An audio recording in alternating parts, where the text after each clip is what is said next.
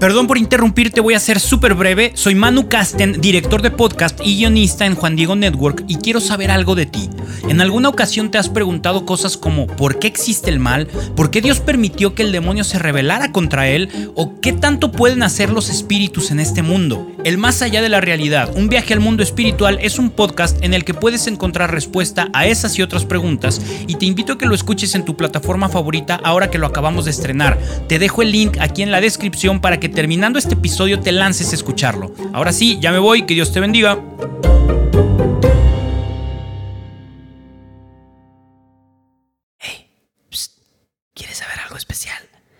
Fíjate que en la Universidad de Santo Tomás en Houston, el Centro Semillero está ofreciendo posgrados buenísimos para formarte en áreas católicas como la teología pastoral o las sagradas escrituras. Es algo padrísimo y están siendo pioneros en la formación de hispanos en programas 100% en línea y 100% en español. Chécate el link que está en los show notes, centersemillero.com. ¡Ánimo! Cuando tú ves que sale desplegado en sitios web en distintos idiomas el mismo día y a la misma hora el comunicado y le dan bandera en medios de comunicación que se llaman católicos. Dices, esto es una campaña orquestada, no es, no es una cartita que hay un monseñor escribió piadoso para ayudar a la iglesia. No, esto es una campaña bien orquestada.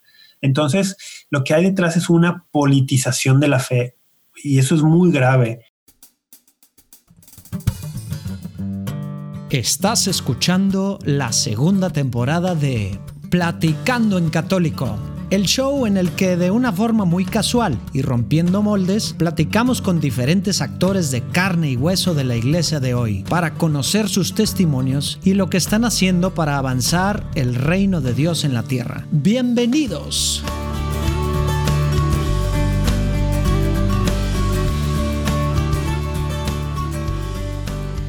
Oigan, la platicada de ahora, padrísima otro rollo, con Rafa Piña, que como muchos de ustedes han de saber, eh, estuvo varios años en un programa en temas de apologética, teología, en María Visión.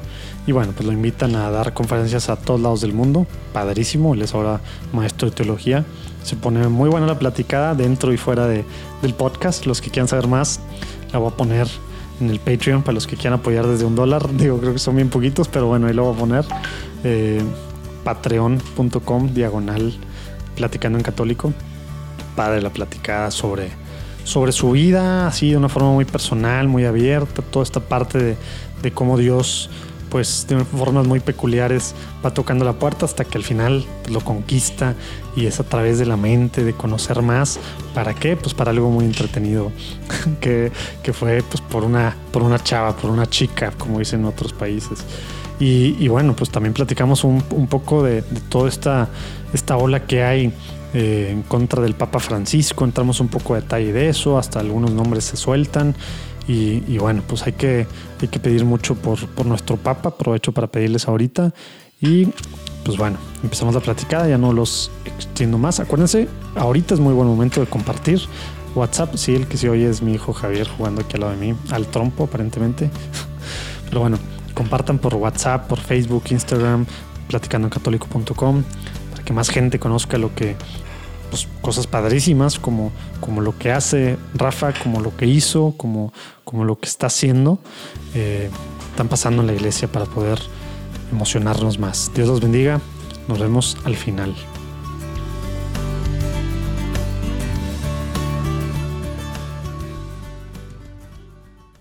Rafa Piña, bienvenido a Platicando en Católico. Un placer tenerte por aquí platicar. ¿Qué te parece que antes de, de, empezar nos pongamos en presencia de Dios con una pequeña oracióncita? Muy bien. Padre, Hijo, Espíritu Santo. Amén. Amén. Señor Jesús, te quiero pedir que vengas, que estés aquí con nosotros en esta platicada. Quiero invitarte a, a que tú seas el centro de esta conversación, que seas tú el que el que hable a través de Rafa, a través de mí, Señor, que no nos vayamos hacia lugares en los que tú no quieres que nos vayamos, Señor. También te quiero pedir que, que, que abras los oídos espirituales de todos los que están escuchando, cuando quiera que estén escuchando, que lleguen estas palabras, esta platicada para los que quiera que, que están escuchando, para que así se emocionen con las cosas que están pasando en la Iglesia Católica, con gente como Rafa, con lo que está haciendo. Te pedimos que te quedes en esta platicada. Amén. Padre, Hijo, Espíritu Santo. Amén. Amén. Muy bien, Rafa. Pues, pues qué padre estar aquí platicando contigo. Oye, antes a lo mejor hay gente que te ubica de María Visión o no, pero a lo mejor hay mucha gente pues no te ubica, eh, no sabe, no sabe quién eres o a lo mejor no reconoce, no reconoce la voz sin, sin verte así como te ponías casi en traje muy formal muchas veces, ¿verdad? Entonces, si, si te parece, platícanos desde el comienzo un poquito quién es Rafa, naciste, en dónde, fuiste parte de una familia de cuántos, Dios estaba presente o no, para tener un- una idea de, de cómo va llegando a, a ser Rafa Piña hoy. Pues sí, José Manuel, muchas gracias por, por la invitación aquí a platicar en Católico. El, yo soy Rafa Piña, tengo 40 años en el momento de la grabación de este podcast, no sé cuándo lo escuché. Y sí, soy católico de, de siempre, como muchos en México.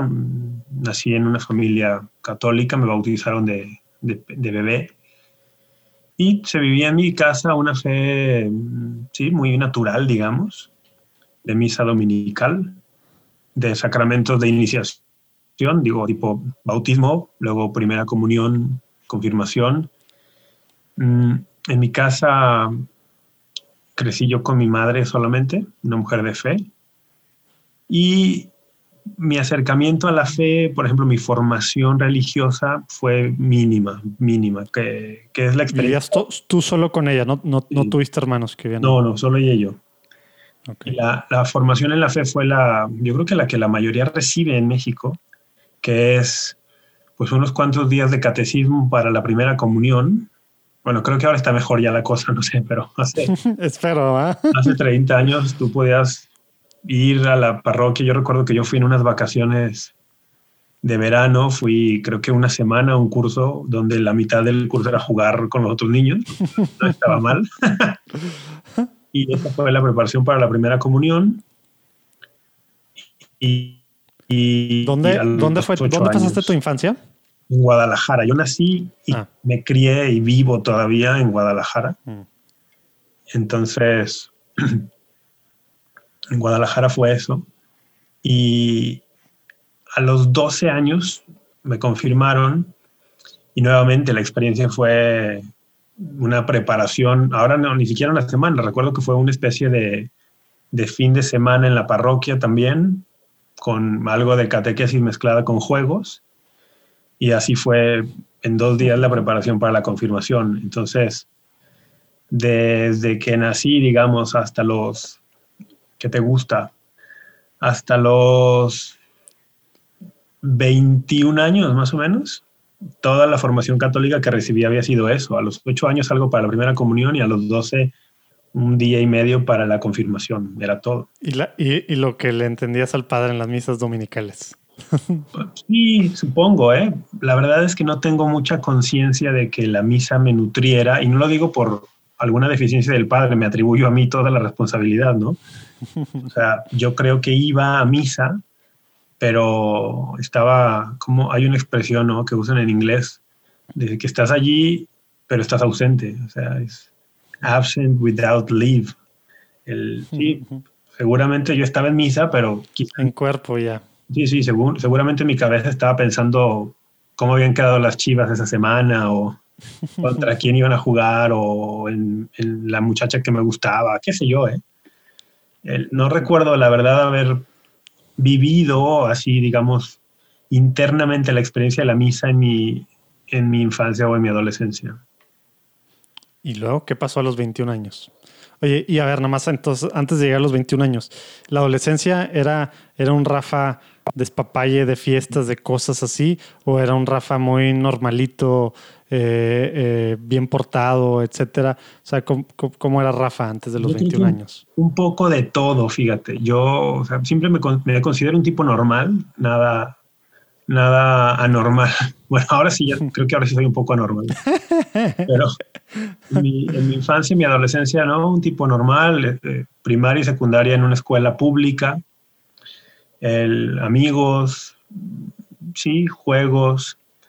Cuando entro a la prepa, mi vida dio un, cambio en el sentido que cambié, digamos, de, de ambientes porque en la preparatoria me dieron una, una, beca para la prepa del TEC de Monterrey, acá en Guadalajara.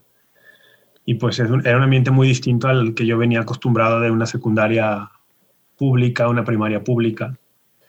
Pero muy interesante porque yo tenía, bueno, parecía que tenía cierta aptitud académica, ¿no? Entonces, por buen promedio y por buenos exámenes de admisión me dieron esas becas allá y, y, me, y, me, y me, sí me gustaba, la escuela siempre me gustó, estudiar siempre me gustó. Y ya, bueno, en la prepa yo creo que algo muy normal, me gustaba mucho la escuela, me gustaba mucho jugar fútbol, me metí al equipo de, de fútbol. El representativo. Prepa, al representativo. Eso se volvió algo súper importante para mí también. Y, y, normal, o sea, sí, fiestas, sí, normal hasta cierto punto. Amigos, sí, escuela. Un adolescente normal, yo diría. ¿Y luego? ¿Qué pasó a los 21 años? Bueno, quizá un poco antes de los 21, a los 18, 19, una, una amiga de la escuela, que yo tenía por allí un, como un enamoramiento hacia ella, me invitó a unas misiones de Semana Santa y yo nunca había ido a eso. Había escuchado a amigos de la escuela que habían ido. Entonces, bueno, yo dije, sí, ¿por qué no? Una semana con la niña que me gusta, ¿por qué no? y descubrí muy tarde, ya que había dicho que sí, que estaba totalmente comprometido, que aquello no era mixto, que no era una experiencia. Nomás iban a ver al llegar y los iban a dividir. Sí, claro, o sea, yo, o sea, no, me lo puedo creer, pero yo me enteré que no era mixto el día de la misa de envío. Porque claro, como me, anoté a esto ya sobre fuera de tiempo, pues no fui a las preparaciones ni nada la misa de envío me doy cuenta que aquello no era mixto. Sorpresa. Pero bueno, Dios, Dios tenía su plan y fue una providencia divina. Me encontré allí mismo en la misa de envío, de envío a un amigo del equipo de fútbol, que yo ni sabía que iba a estar allí, y le dije, oye, llévame contigo, ¿no? Porque estoy en un equipo donde no conozco a nadie. Pudo hacer por ahí alguna gestión, me incluyó en su equipo y terminó siendo una experiencia para mí un parteaguas, de verdad la Semana Santa, no se me olvida, la Semana Santa de 1999. Y prejubileo. Fuimos, de misiones a, a, un pueblecito en la riviera del lago de Chapala. Mm. Y allí yo creo que es el, la primera vez que tengo conciencia de una experiencia de encuentro con, con Cristo vivo en la Eucaristía. Ah, te iba a preguntar, ¿a través de, o sea, en la Eucaristía o a través del servicio o a través de las pláticas? Pienso que el servicio me, me predispuso, me preparó, o sea, el servicio de esos días de, tú sabes, no sé si, no sé si has tenido la experiencia de las misiones o, o sabes de qué se trata, por lo menos, ¿no? El sí, dar las sí, me ha tocado. Digo, hace años que no voy, pero sí, me tocó muchos años ir de misiones. Te tocó, ¿no? Pues bueno, tú sabes que parte esencial de lo que se llama ir de misiones, por lo menos en México, que, yo creo que si los misioneros, los misioneros españoles, franceses, italianos del siglo XVI, XVII nos escucharan hablar que decimos que vamos de misiones tal, se, nos darían una bofetada. Pero creo que el visitar las casas, el, platicar con las personas, eh, ese servicio creo que me predispuso interiormente. Y en la noche del Jueves Santo, cuando se hizo, se retiró el Santísimo del Sagrario y se hizo el típico monumento que hacemos en Semana Santa en México, y asignamos horarios para acompañar al Señor durante la madrugada, pues a mí me, me salió en suertes la hora en la que yo quería estar, que era de 3 a 5 de la mañana, solo con el Señor. Y allí tengo muy claro, muy clara, muy clara la conciencia de, de, estando allí solo, eh, delante de una cajita, mm, no sé, pero decir, no estoy solo, estoy con alguien, aquí hay alguien, y estoy platicando en católico. estoy platicando con alguien y no estoy loco. El, esta persona que está aquí me escucha, me escucha y me entiende y, tuve una experiencia así de, de, esa naturaleza, ¿no? Y creo que desde ese día hasta hoy no he perdido esa, esa, esa gracia de, de la conciencia de la presencia personal de Jesucristo en la Eucaristía. Por eso digo que fue un parteaguas en mi vida. No digo que, que regresé convertido y transformado, ¿no? Bueno, llegué de las misiones entusiasmado y me duró el entusiasmo y la conversión como dos semanas, ¿no? Pero sí empezó allí, yo creo que empezó allí. Y luego hacía yo referencia por allá a los 21. Oye, pero eso no era parte entonces de ningún grupo que le dio seguimiento, por lo que estoy entendiendo. No, sí, sí, era un grupo, era un grupo de Reino, de Reinum Christi, de los legionarios de Ah, Cristo. ya, ya, ya. De, de estas, ¿cómo le llaman las misiones? ¿Cómo le llaman? Mega misión. La mega misión. Ándale. Yo no era parte de ese grupo, mi amiga sí. Y entonces cuando regresamos había seguimiento y yo fui una vez a la, a la casa donde era el seguimiento, pero no, dije, no, esto no es lo mío. o sea, fui una vez, ya no, no, no, no más, no más. No, no, me sentía, no me sentía como que fuera lo mío, ¿no? Entonces no, no le di, no le di continuidad.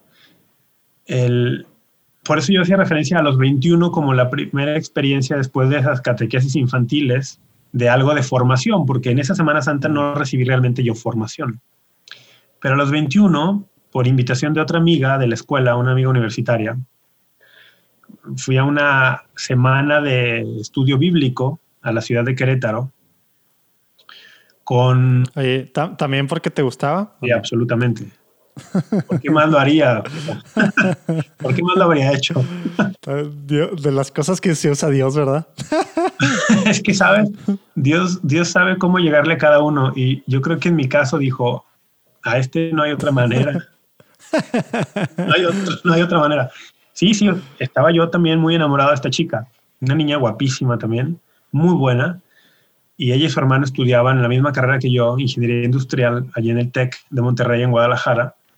Pero esta niña y su hermano y su familia pertenecían a una comunidad cristiana no católica y que no son muy conocidos, no son muy conocidos, no es una de estas grandes denominaciones como, no sé, tipo bautismo. No es de las tradicionales.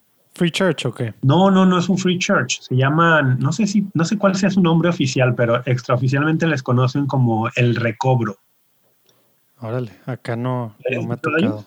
¿no? Están, No. están en muchas partes del mundo. El, su, El recobro. el recobro. Luego, luego buscas por ahí algo. Bueno, el caso es que me invitan. Ahí lo ponemos en los show notes para quienes quieran conocer. Están buscando alternativas.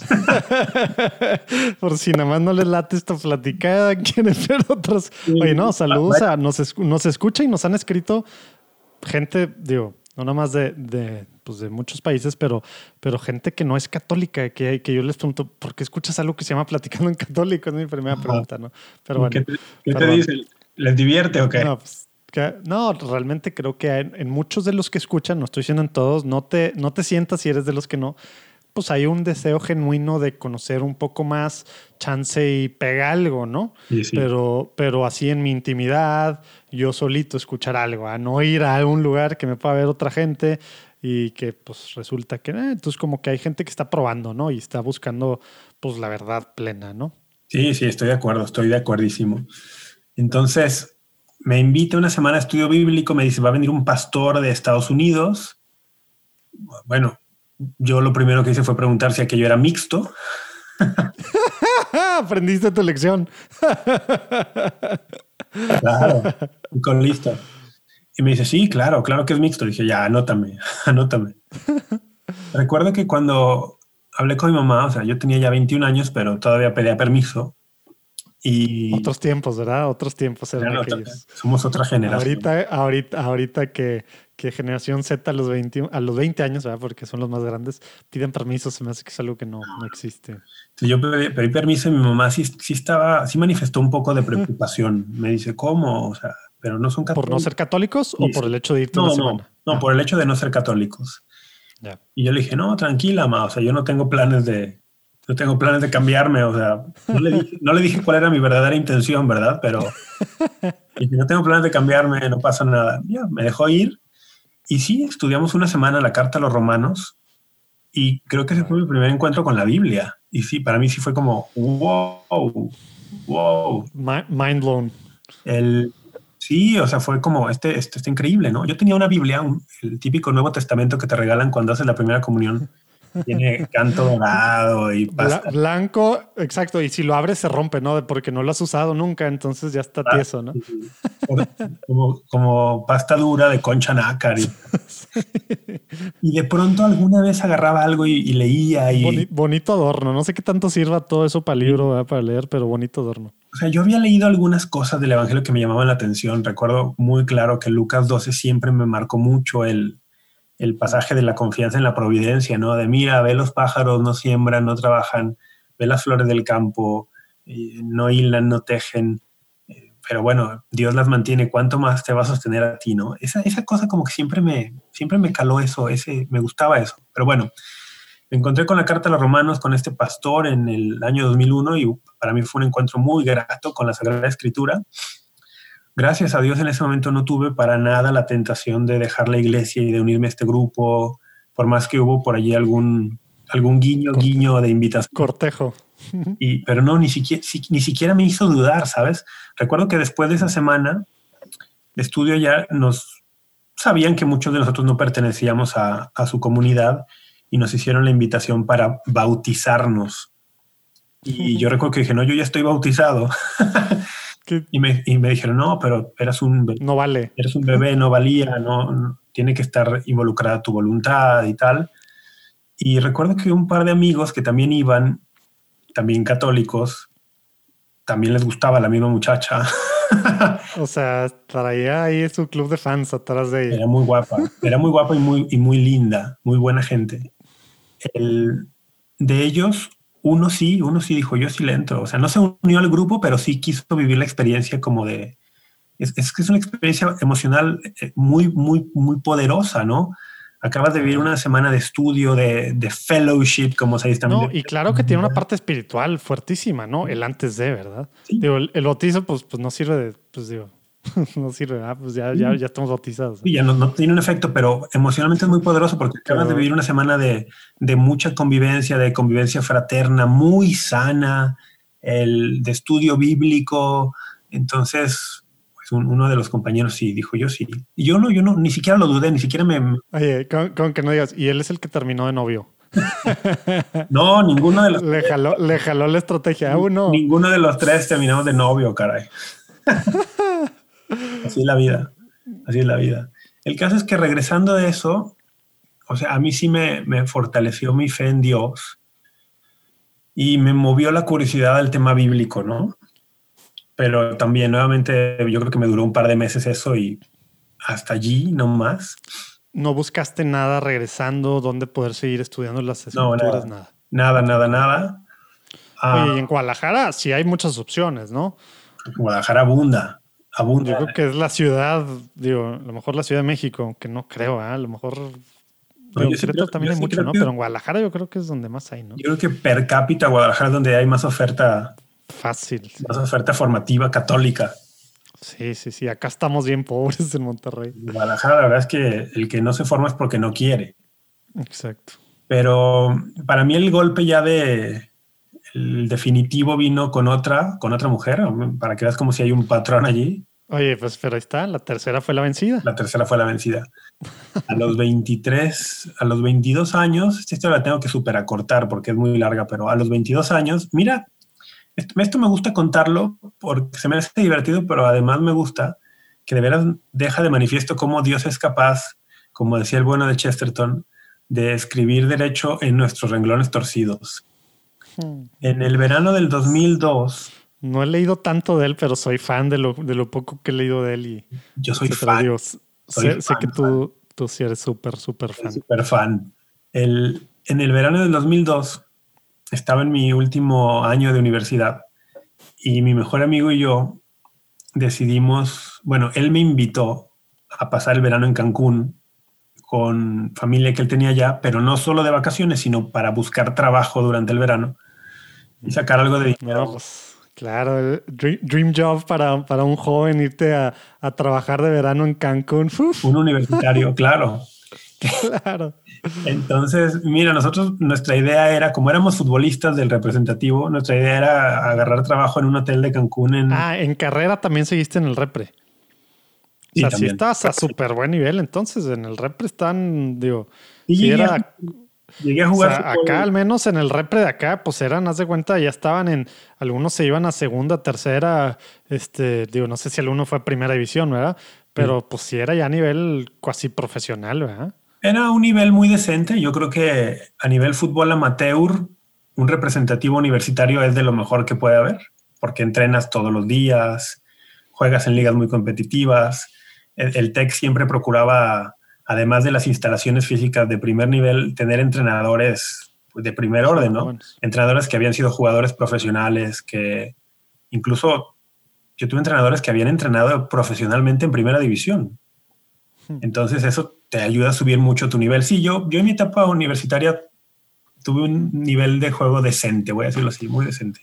pues eso, y eso significa, ya entiendo, o sea, sí, sí tiene mucho sentido, entonces, o sea, esa era tu prioridad, ¿verdad? O sea, porque el estudio, digo, o sea, el estudio, pues no tenías que meterle mucho, ¿eh? Digo, no, no tengo nada, yo también estudié en el TEC, no tengo nada contra el TEC, pero pues es la verdad, tampoco tienes que hacer mucho para, para sacar, para estar con buenas calificaciones, etcétera. Y pues, y pero para el repre, hijo, si es una frega diaria y de viajes y de todo, ¿no? Sí, había que entrenar todos los días de una a tres en el, en el lindo sol y había que estar al tiro ahí en los partidos y sí, viajar. Creo que yo, fíjate, ahora que trabajo en una universidad donde tengo mucho contacto con los alumnos y veo que ahora hay una liga de, digamos, universitaria nacional. En aquel tiempo no había una liga nacional todavía. La exigencia es otra, ¿eh? para los muchachos es otra y el nivel es otro también hoy, porque ya hoy los equipos universitarios por el tema de la Liga Nacional y por los patrocinios, que hay fundaciones muy pesadas detrás, pues atraen muchos muchachos para dar becas y casi todos los que juegan ahorita a nivel universitario, por lo menos en México, hicieron un proceso a, la inversa de lo que sucede en el deporte universitario de Estados Unidos, que es universidad y luego vas a las ligas profesionales. Acá está sucediendo que juegan en las ligas profesionales, estoy hablando no. Ah. primera, primera, segunda, pero si no hicieron carrera ahí, luego las universidades los reclutan para que jueguen. Ah, wow. Y entonces ahorita hay un nivelzazo a nivel universitario en México por eso. En mis tiempos todavía no era tan así, ¿no? Digo, qué padre, qué padre por ellos. No sé si eso es justo para los demás, pero, pero qué padre por ellos que están teniendo esa oportunidad, ¿no? Sí, son muchachos que, que con su fútbol pueden costearse una educación de muy buena calidad. de primer nivel. Yo creo que está, está, muy bien. Es una buena. Digo, para, para, el chavito de 18 años que, pues está medio gacho competir con alguien contra alguien que, que viene de primera, pero pues bueno, esa es la realidad. Sí, es la realidad. Aún así, de pronto te encuentras alguno que, que no estuvo en los equipos profesionales y que tiene un super nivel y, se, y, juega, compite, compite con los que fueron profesionales por un puesto en el equipo universitario y es muy meritorio. Órale. Oye, bueno, si Lalo estuviera aquí estaría diciendo que nos fuimos para el monte. No, no importa. Entonces, regresando a, la, a la tercera chava. algún día. Oye, regresando a la tercera, la tercera que fue la vencida, ¿cómo estuvo? Ah, bueno. ¿Cómo estuvo esa historia? Porque si es que te le ibas a aventar así. Nos fuimos a Cancún. Mi amigo y yo queríamos ser, trabajar de animadores de deportes de playa en un hotel. Llegamos a un hotel. De esos que traen el micrófono y los traen todo el día jugando voleibol y ahora la alberca, el waterpolo y ahora. Claro, y que terminas, que terminas el verano con un bronceadazo acá. Sí, claro. Y, y, cáncer de, y cáncer de piel. y cáncer de piel. Llegamos a un hotel y nos dice el, el, hombre que nos entrevistó, dice, bueno, ese puesto está ocupado, ¿no? Y luego, mm. pero traíamos un mini currículum, dice, pero ustedes estudian el TEC y hablan inglés. Sí, hablamos inglés. Pues les ofrezco otra cosa donde les van a ganar mejor. ¿Qué nos ofrece? Vender tiempo compartido. Híjole. Pues sí. Y nos metimos Invitando a, a gente a desayunos. Exacto, exacto. Y nos metimos a eso en un hotel, la verdad, muy bueno donde cada semana llegaban familias distintas y tenías que venderles, ¿no? Total que llegamos, ya voy a hacer la historia súper corta. Un amigo que hicimos allá en el hotel, que era el típico party animal de Cancún, o sea, todo el tiempo de fiesta y tal, llega un día y nos dice, oigan, en la noche, ¿qué van a hacer? Entrada a todas las discotecas, te conseguía, etcétera, Claro, absolutamente. Entonces nos dice, oigan, en la noche los invito a una fiesta de espuma. Imagínate una fiesta de espuma en un, lugar que ya no existe, se llamaba el Fat Tuesday. Fat Tuesdays, creo que en plural, no sé. Y dice, van a ir dos, dos hijas de unos huéspedes aquí del hotel que... O sea, fiestas de espuma, no más quiero entender. Me estoy imaginando fiestas de espuma, es de esas de que están chicas en bikini, chavos así, espuma por todos lados, ¿es eso? Sí, eso. Okay. Sí, en la playa.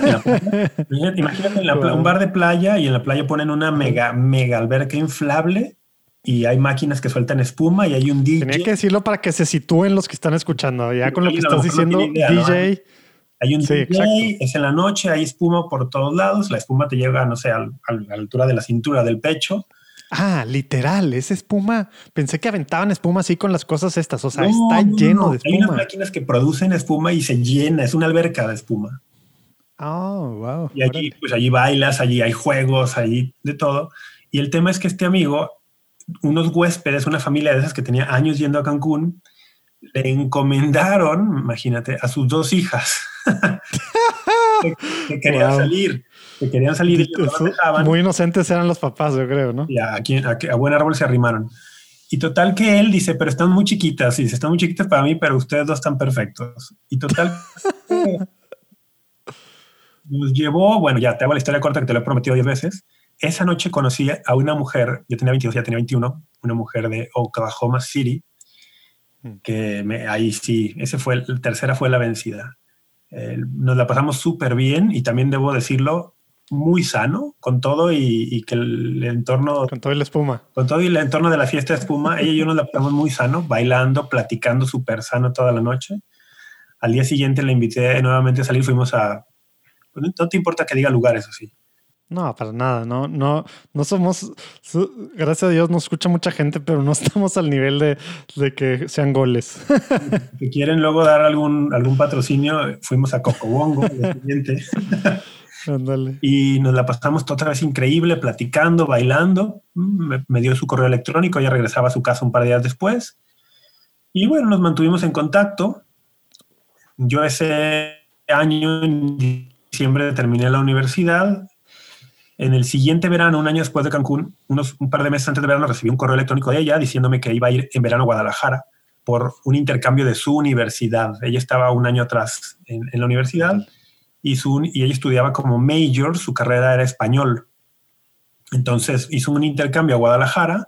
No sabía ella si yo seguía aquí todavía, pero pues yo estaba acá, le contesté que yo estaba acá, que me gustaría Porque fue, fue eso, dijiste, fue hace casi entonces, no, pues no, o sea, obviamente había, había internet, pero pues no había redes sociales. Había, había correo. No había, no había, celular. Había, había Messenger. Digo, celular de WhatsApp, había el BB Messenger, ¿no? Había ICQ.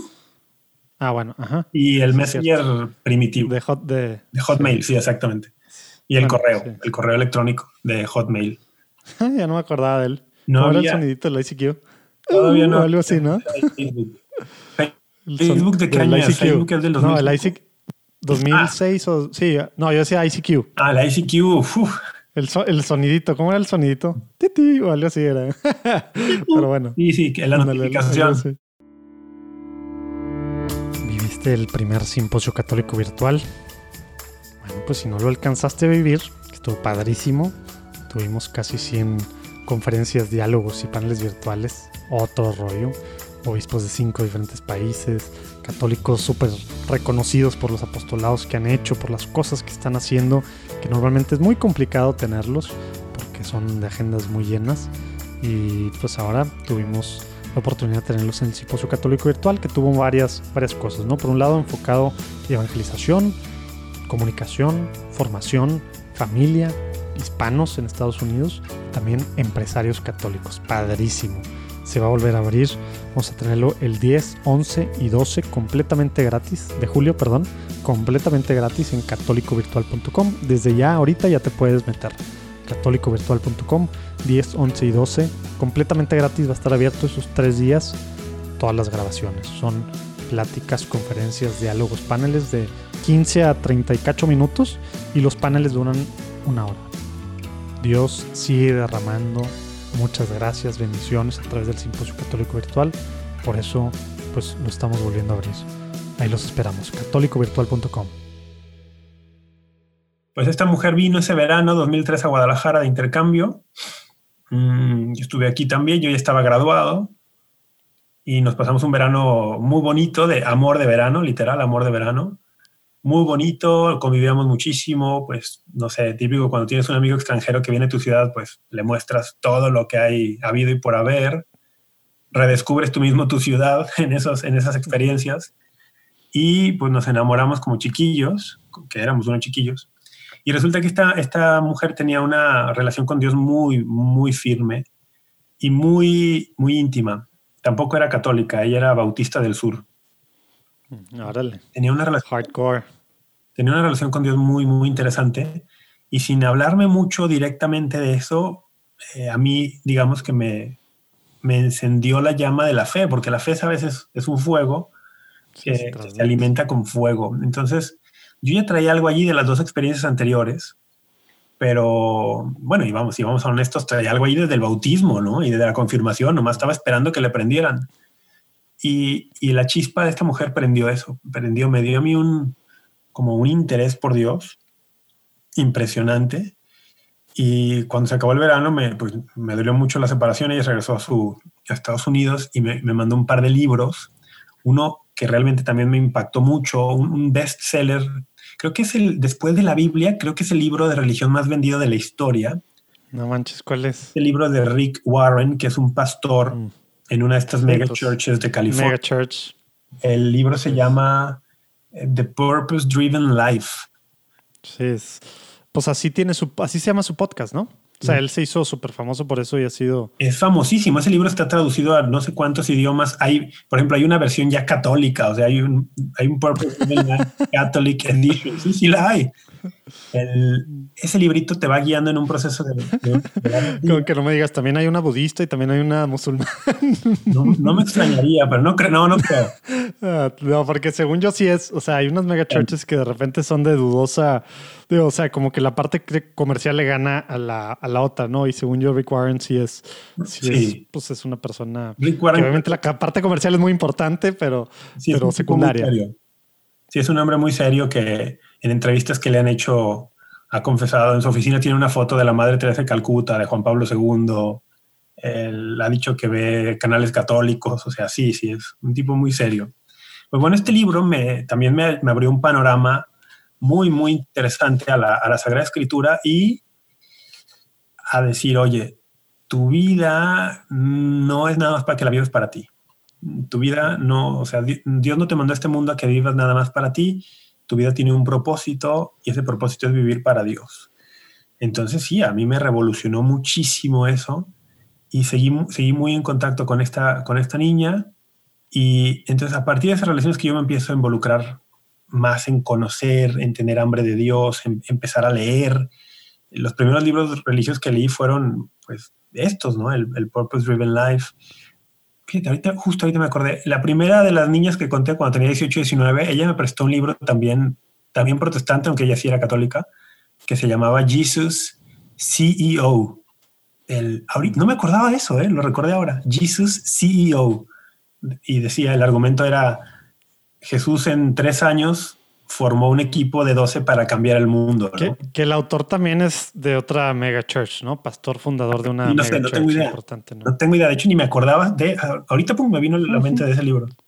Lo voy a buscar porque estaba interesante. Pues bueno, puras recomendaciones protestantes. Ya ves, ¿para qué me invitas? Entonces ya nada, ahí, ahí empecé a involucrarme, a leer y, y, cuando ya de plano me metí muchísimo más fue cuando eh, esta niña y yo empezamos una relación a distancia y el siguiente verano nos volvimos a ver en Cancún y voy a hacer la historia muy corta, pero después del verano terminamos y cuando terminamos, o bueno, terminamos suena muy bonito, me terminó. cuando me terminó... ¿Y, ¿Y, tenía que ver algo el tema de religión, de que, de que tú no te... ¿sí? Y no era lo único. estabas tú haciendo? No era lo único, pero sí, justo ella me dijo, o sea, como si estábamos muy enamorados y después de ese verano estábamos platicando, después del segundo verano estábamos platicando de futuro, cuando ella regresó a, Oklahoma después de acabar el college, se, se, se enteró que, que, una bautista del sur no se, no se podía casar con un católico por, por, sus, por sus amigos y básicamente se, vio expuesta a todo el prejuicio anticatólico que hay en, en ese grupo. Es que es, eso es lo que quería aclarar cuando dijiste, el, por eso dije lo de hardcore, a lo mejor mucha gente que no nos escucha, digo, yo soy ecuménico en el sentido de Concilio Vaticano II y de lo que los últimos, pues ya no sé, cuatro papas sobre todo, tres papas sobre todo le han dado, pero los bautistas del sur son lo contrario, ¿verdad? o sea, nosotros seguimos siendo casi la ramera, así como para los mormones y para, y para los testigos, ¿no? Somos la ramera del apocalipsis y, y es una cosa tremenda. Y de hecho, lo te voy a platicar, resulta que, que, que parte del, del, fracaso tecnológico del primer intento del simposio católico virtual tiene algo mezclado de esto, ¿eh? Pero digamos, digamos que... que ¿Un sabotaje o qué? Algo está, lo, lo, te platicaré, ¿no? Wow. Pero, pero el tema de los, de los bautistas sí es una cosa casada súper en Sí. contra Sí. de los católicos. O sea, el, el Bible Belt es que estos de que tienen el 2% de ahí o menos del 2% de estos estados que son católicos, suf- o sea, realmente está agacha la cosa, discriminación hasta en los trabajos, o sea, etcétera, Sí. etcétera, etcétera. Sí, los, los Southern Baptists sí tienen un prejuicio muy marcado anticatólico, como tú decías. Para ellos el Papa es el anticristo y cosas así. Entonces, eh, la cosa es que ya no sabía esto, fíjate. No sabía esto ¿por qué? porque no había tenido... Bueno, pero eso es, eso- eso es bueno, ¿no? No, no se los enseñan desde chiquitos.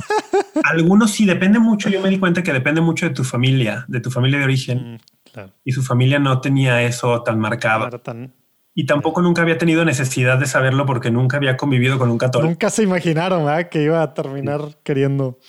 Y cuando, cuando ella le dijo a sus amigos y al, al pastor de su grupo juvenil que estaba enamorado de un católico y además mexicano, porque también hay un componente racista en estos grupos. Claro. Pues de ahí es el KKK, justo del Bible Belt, ¿verdad?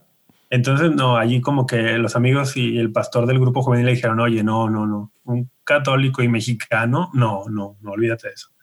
Entonces ella luchó mucho porque le empezaron a, a dar literatura y tal. Y fue cuando ella por teléfono me empezaba a hacer todas las preguntas. Es que me están diciendo esto y aquello. Y yo, imagínate, con mi formación de una semana de estudio de la Carta de los Romanos en un grupo protestante, mi, mi fin de semana a los 12 para la confirmación y, o sea, cero, cero preparación. Y me empezó a hacer las típicas preguntas que la apologética te ayuda a responder, ¿no? Que por qué, ¿dónde está esto en la Biblia? Y que por qué creen que la Virgen se fue al cielo en cuerpo y alma? Y por qué creen que la Eucaristía es Jesús? Y por qué veneran los santos? Y, por, y bueno, todas las preguntas para las cuales yo no tenía ninguna respuesta, ninguna respuesta. Entonces, evidentemente la relación se fue desgastando, desgastando muchísimo. Ella dice, es que yo no podría tener hijos católicos porque yo quisiera a mis hijos criarlos en mi, en mi fe, en mi religión. Y ella decidió terminar la relación.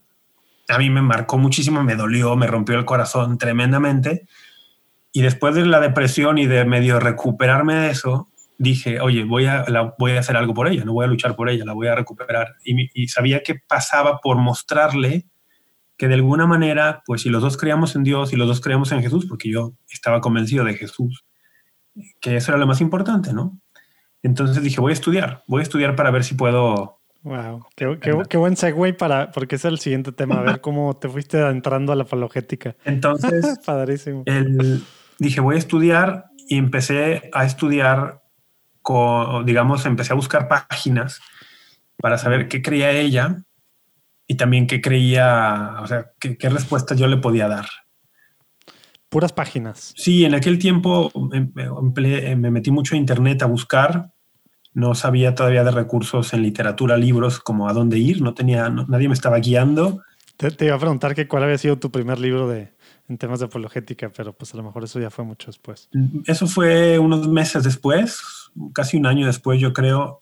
El primer, el primero de los libros que leí fue, y quizá por eso le tengo tanto cariño, fue el de Chesterton, que él, el que él relató, su- donde relata su conversión. Es un libro poco conocido, se llama Conversion in the Catholic Church.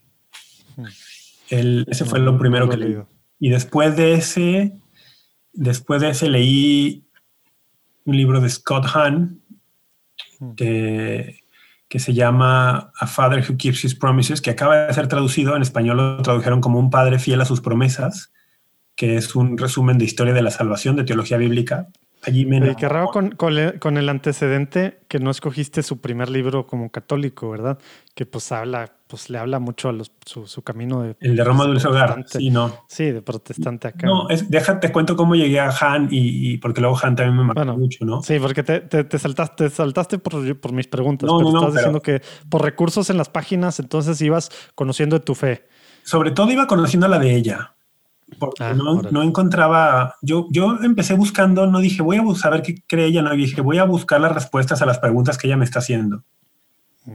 Y encontraba páginas protestantes o cristianas no católicas. Entonces empecé a conocer qué creían ellos.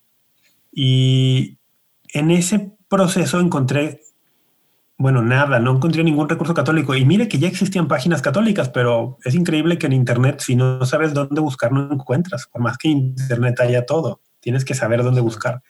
Entonces, allí sí, mi fe se puso a prueba porque era una fe católica no formada y me empecé a exponer a todos los argumentos contra el catolicismo que exponen estos grupos y que te los exponen de forma muy articulada. Entonces sí, creo que estuve en riesgo, mm, quizá no de hacerme de un grupo no católico, pero quizá sí de decir, desencantarme, ¿no? Como decir, ah, la iglesia está muy mal y es, un, es una mentira y es todo lo que estos grupos dicen que es. Creo que sí estuvo en riesgo en ese sentido mi fe y también lo que estuvo muy en riesgo y, que le batallé un tiempo fue con mi, mi devoción mariana, porque tú sabes que uno de los puntos donde más duro es el ataque en el cristiano católico de tinte protestante es hacia María. Entonces a mí sí me costó un montón recuperar la, la relación madre-hijo, por así decirlo, porque bebí mucho, bebí mucho de esas fuentes.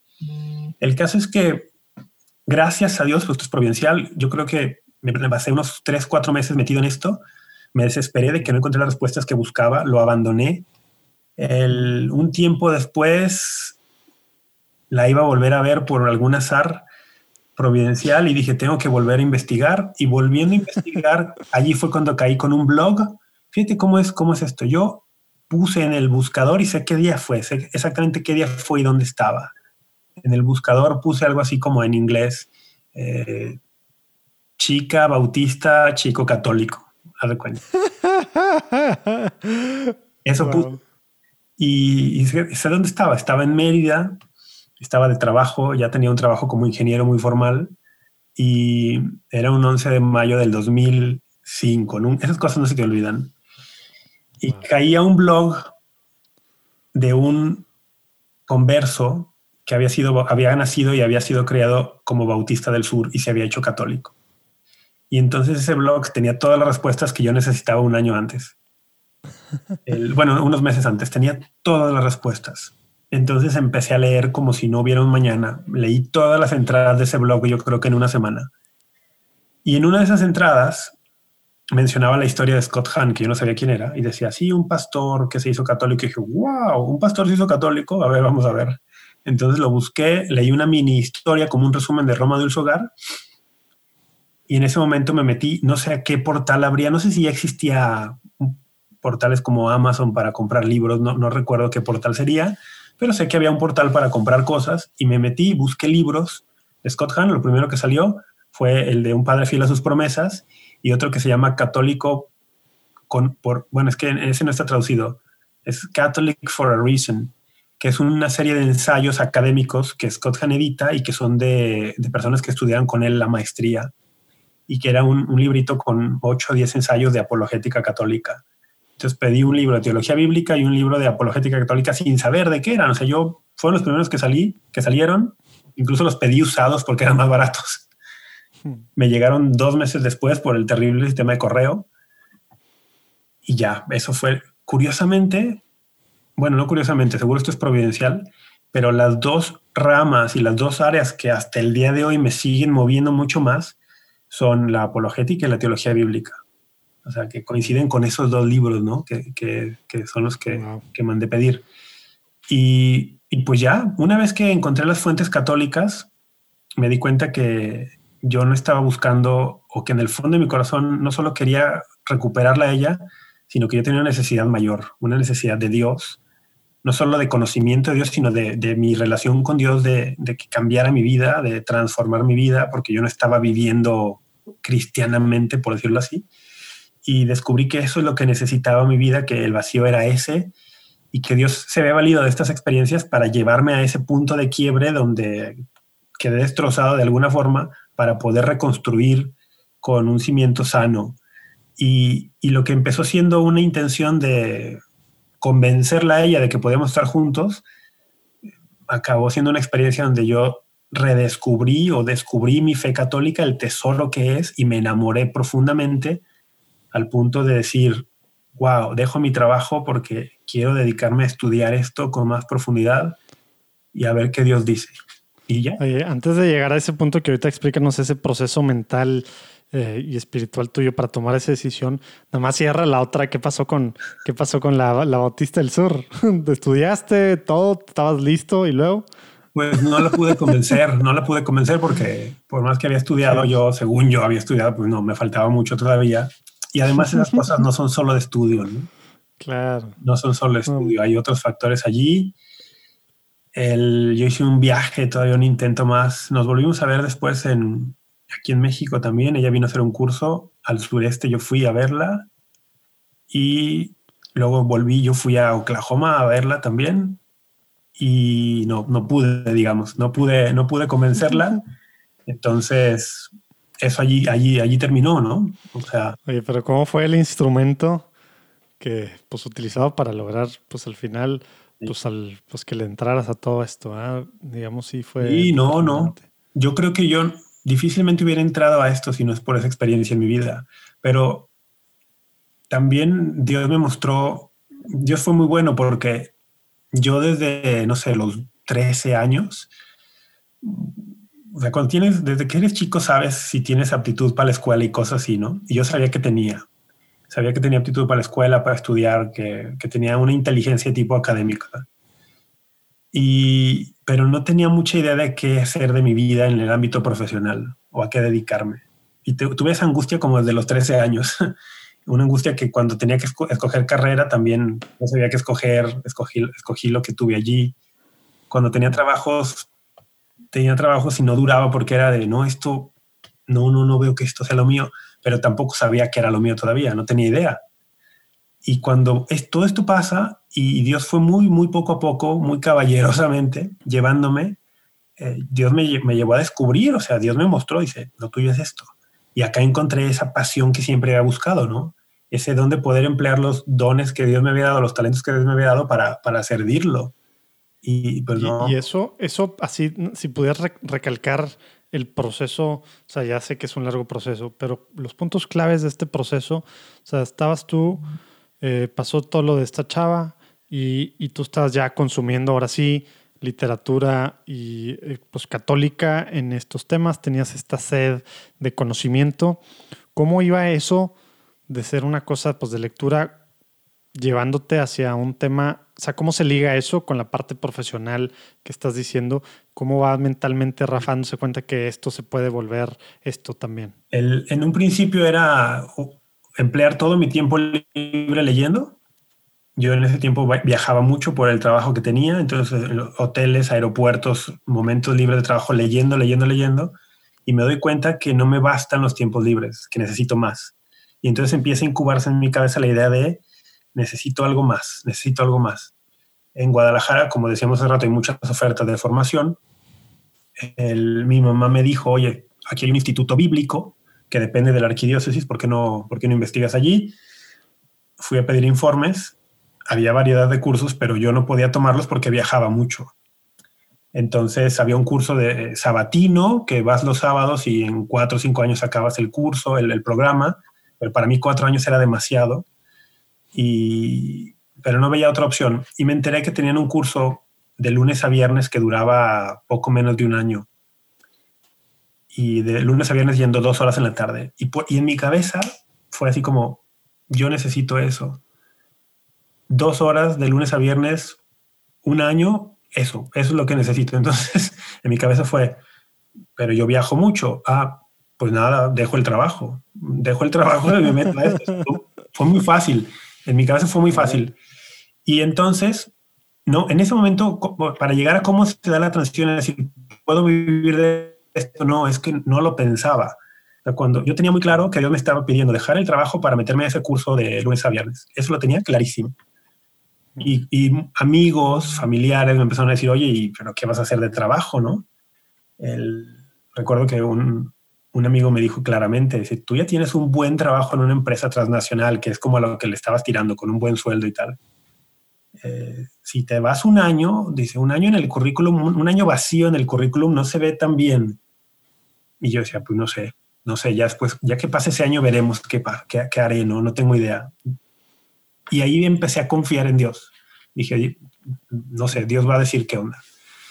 Y entonces ese año me la pasé estudiando en las tardes, en las mañanas yo estudiaba por mi cuenta, ahorré los últimos meses de trabajo que tuve para mantenerme allí, pero bueno, los ahorros me duraron dos segundos.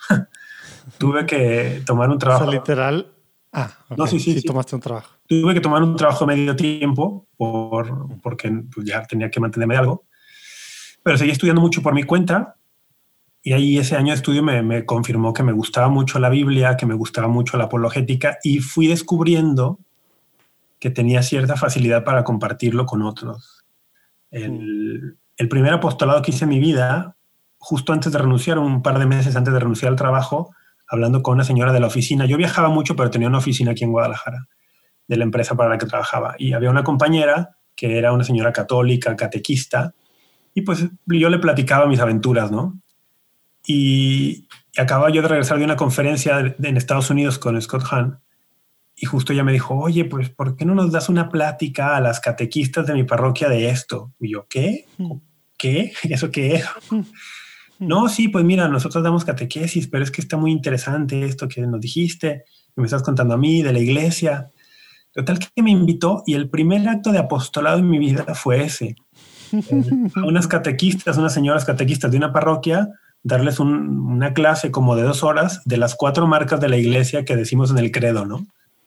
Y, que yo había escuchado una conferencia de eso en Estados Unidos y luego acá pues lo complementé con citas del catecismo, etcétera.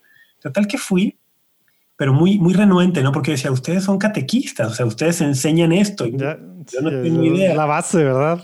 ¿Qué les voy a enseñar a ustedes? Pero acabaron las dos horas y bueno, las señoras que estaban de, por favor, vuelve otra vez y ven otra vez la siguiente semana. Y, yo, pero ¿qué no sabían ya todo esto? O sea, se supone que ustedes ya saben esto, ¿no? Yo pensaba que todos los católicos ya sabían eso y que yo era el único que no tenía idea. El, y ahí empecé a descubrir, oye, tengo cierta facilidad para esto y no solo eso, sino que me gusta hacerlo, me gusta hacerlo.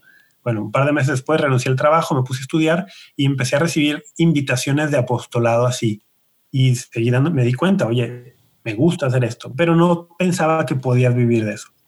Cuando acabó el año de estudio bíblico, mm, también providencialmente, me invitaron a participar en un proyecto de un programa para María Visión, un proyecto de un programa juvenil que se llamó Bar Abba. Y lo metimos a María Visión. ¿Qué, ¿Qué, significa? Bar Abba en hebreo es hijo del padre hijo del padre. Y jugábamos allí con las palabras, ¿no? Como era un proyecto juvenil, la escenografía era como de un bar.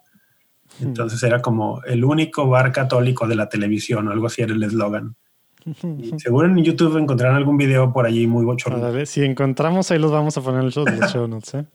Entonces metimos este proyecto con, con algunos amigos que había conocido yo en ese año y que me habían invitado a participar en su ya, ya, ya, encontré, ya encontré casos, sí.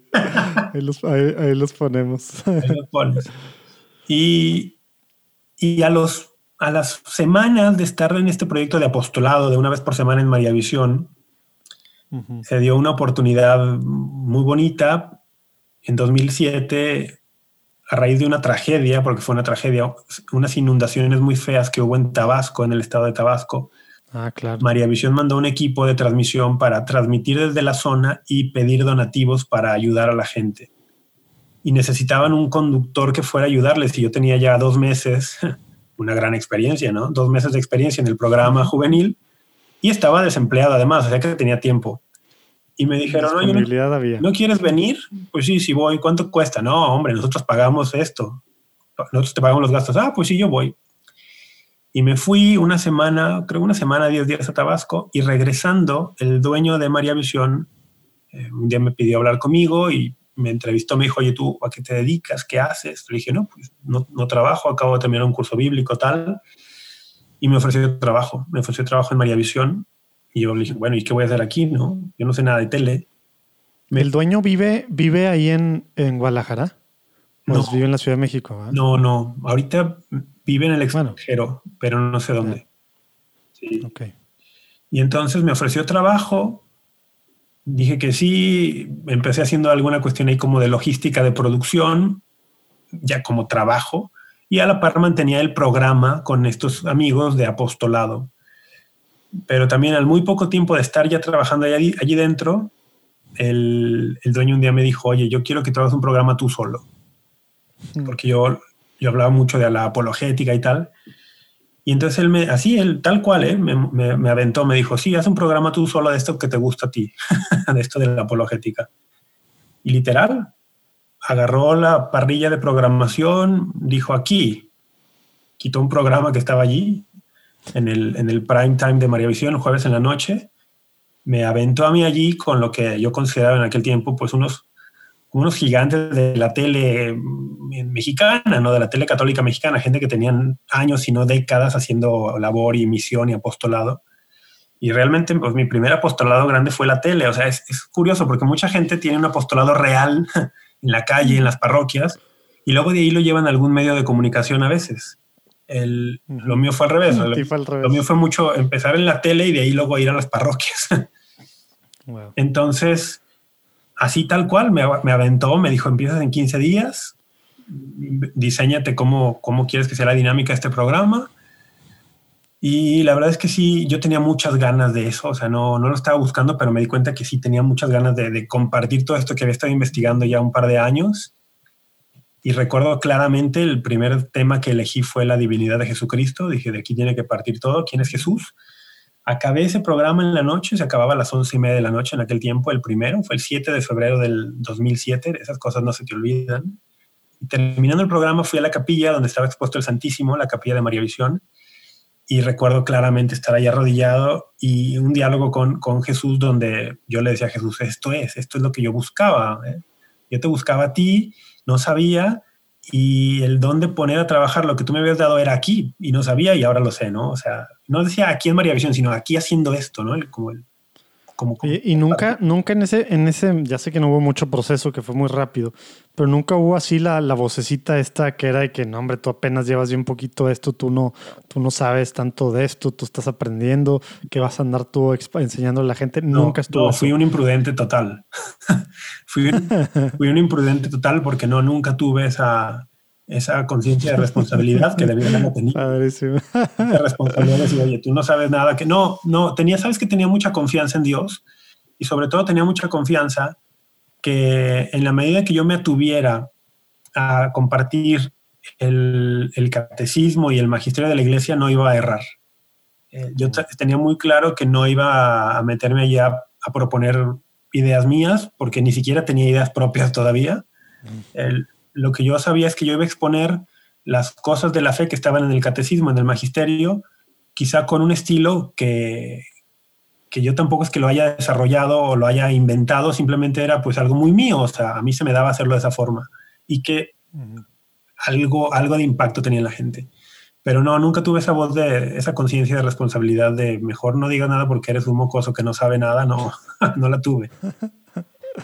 y dentro, platícanos así algunos highlights de dentro de esta fase eh, que pues fue súper importante para, pues, pues bueno, en tu vida obviamente, pero pues para lo que has estado haciendo, de lo que has seguido de ahí, eh, qué cosas recalcas, cómo, cómo viste, cómo seguiste tú estudiando por un lado, seguiste estudiando, ¿no? Y cómo precisamente estas invitaciones a dar pláticas a parroquias y a grupos y demás, cómo se iban dando, qué te iban enseñando, qué te iba mostrando Dios a través de todos de estos dos lados. Evidentemente la tele te da una proyección increíble y entonces empecé a recibir invitaciones para muchos, muchos lugares en México y el extranjero y seguí formándome de forma independiente, ya no en, ya no en una escuela. También a los pocos meses de estar en María Visión con el programa, me llamó el padre, que era el director del Instituto Bíblico Católico donde yo había estudiado, y me invitó a dar clases. para mí eso fue... o sea, sí, te saltaste todas las trancas. Todas, todas. Recuerdo que cuando el padre me habló, el padre me habló y fui, a entrevistarme con él, le dije, padre, pero yo sé que para ser profesor del instituto hay que haber hecho la escuela de maestros, el curso de maestros. Había un curso, existe todavía, ¿no? Y, y es un requisito o haber hecho ese curso o ser sacerdote, ¿no? Y yo pues no tengo ninguno de los dos requisitos. Entonces, y el padre me dijo, bueno, sí, es cierto, pero pues yo soy el director y, y yo te avalo, ¿no? Yo, yo, he visto lo que hace en la tele y me invitó a dar clases así, saltándome todas las trancas. El, me animé nuevamente, o sea, como tú dices, no tuve, no tuve vocecita de responsabilidad de no lo hagas.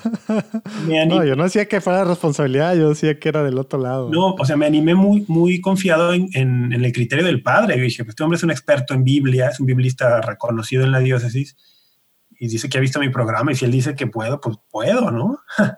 Entonces me animé y para mí esa experiencia de empezar a dar clases ya en un ámbito como formal también fue increíble porque dije, sí, esto también me gusta esto también me gusta. Y me forzaba a estarme, a estarme preparando, a estar estudiando tal.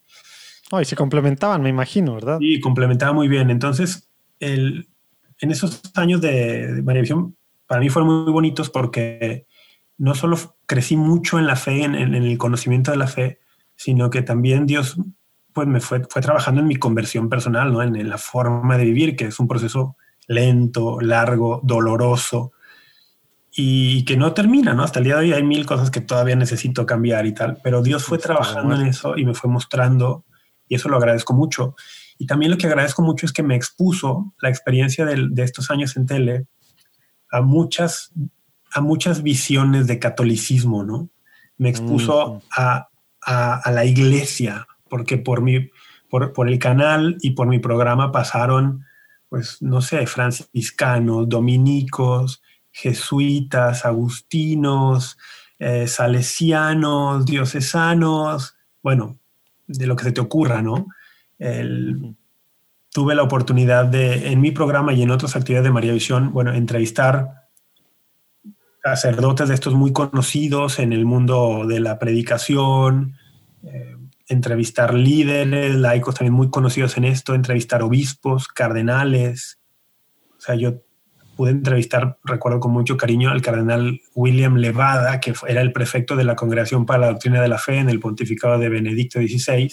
Para mí eso fue un highlight grandísimo. Pude entrevistar al, cardenal Rodríguez Maradiaga en un par de ocasiones. El, papable dos veces, yo creo, ¿no? Sí, también. Yo estaba ahí considerado pude, pude, no solo, y luego el tema es que cuando entrevistas tú lo sabes muy bien, cuando entrevistas personas así, no solo es la entrevista, sino que tienes acceso de pronto a poder platicar con ellos fuera de cámara o fuera de micrófonos, cosas increíbles. Recuerdo, por ejemplo, con María Visión un viaje a España en dos... Digo, yo no, yo no estaba a esos niveles, pero sí. bueno, tú entrevistas gente también y tal. El, y bueno, a ver, vamos, no estaba a esos niveles. Está, lo dice el que fue entrevistado por don Pepe Alonso. Come on, ¿eh? Come on. A mí nunca me han entrevistado en, en, EWTN, así que yo te hablo de usted. Yo te hablo de usted. Imagínate. El, caso es que eso a mí me sirvió muchísimo, ¿no? Poder, recuerdo una vez en 2010 en España con María Visión fuimos a, a la Universidad Católica San Antonio de Murcia porque iban a darle un doctorado honoris causa al cardenal Cañizares que en aquel tiempo era el prefecto de la Congregación para el Culto Divino y Disciplina de los Sacramentos, y yo siendo un amante de la liturgia como lo era y lo sigo siendo, pues tuve allí unos, ¿qué habrán sido? Quizá 10, 15 minutos de poder platicar con el cardenal, no, no de entrevista, de platicar con él ahí antes de y, y, le, y le tocaron aparte a él cuando fue el, el mero mero le tocaron cosas interesantes, ¿no? Por no decir sí, importantes, ¿no? le tocaron, le tocaron retos muy ¿Y a poco, habla, a poco hablaste tú de alguna de esas cosas o era más así personal? Pues yo tenía algunas dudas de, de como de movimientos que veía y, ah, de, digamos, de corrientes litúrgicas que yo estaba viendo. Y bueno, pues sí, mm. me, fue muy gentil. De primera mano, de primera mano te obtuviste la respuesta de cosas que se aclararon años después. En... Algunas sí, otras eran unas cosas más personales y más sencillas. ¿no? Ya después dije, caray, hubiera tenido ahí un guion escrito de más cosas. Pero toda esa experiencia de, de, viajar también, María Visión me dio la, la, la oportunidad de ir a Tierra Santa por primera vez de ir al Vaticano, de hacer programas allá. O sea, todo esto a mí me fue formando en una visión católica, pero en el sentido católico real, ¿no? Amplia. Una visión de la, de la fe amplia, porque, porque luego hay personas que, que se, su, su, su, experiencia de fe está muy marcada por un movimiento o por un grupo en específico, y está bien, por eso existen diversidad, por eso existe diversidad de carismas, pero sí creo que hay personas que ven a la iglesia desde la óptica de su grupo o de su movimiento, cuando tendría que ser al revés, tendrías que ver a tu grupo o a tu movimiento desde la óptica de la iglesia. Y, o sea, tendrías que ser primero católico antes que poner la etiqueta que quieras. ¿Qué tal? Soy el padre Alejandro Ortega. Los saludo con mucho gusto desde San Antonio, Texas, donde colaboro en la Catedral de San Fernando. Cada domingo estoy publicando un podcast que hemos titulado Al Punto ¿Por qué le hemos llamado así? Porque quiero desentrañar con ustedes una palabra, una frase, una idea que me ha parecido central del Evangelio que meditamos cada domingo con la iglesia. ¿Qué buscamos con esta explicación de este pasaje o de esta pequeña frase o, o, incluso a veces una sola palabra del Evangelio? Buscamos motivación, buscamos inspiración para nuestro día a día. Obviamente también queremos profundizar nuestra fe, conocerla mejor, tal vez aclarar alguna duda, alguna inquietud que pudiéramos tener en nuestro corazón, en nuestra mente, en nuestra conciencia. Los invito a que me escuchen cada semana, al punto un podcast católico que quiere ofrecerte líneas de reflexión, ideas breves, pero motivaciones fuertes para tu vida cristiana. Te espero. Dios te bendiga.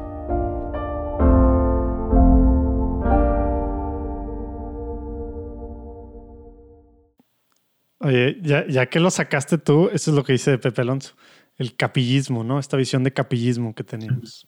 Sí, sí, exactamente. O sea, alguien, eh, eh, hay personas que dicen, ah, yo primero soy de la parroquia de Santa Inés y después soy católico. No, no, es al revés. primero eres católico. ¿Y por qué sí, tal movimiento, ¿no? Y porque eres católico estás en tal grupo, en tal movimiento.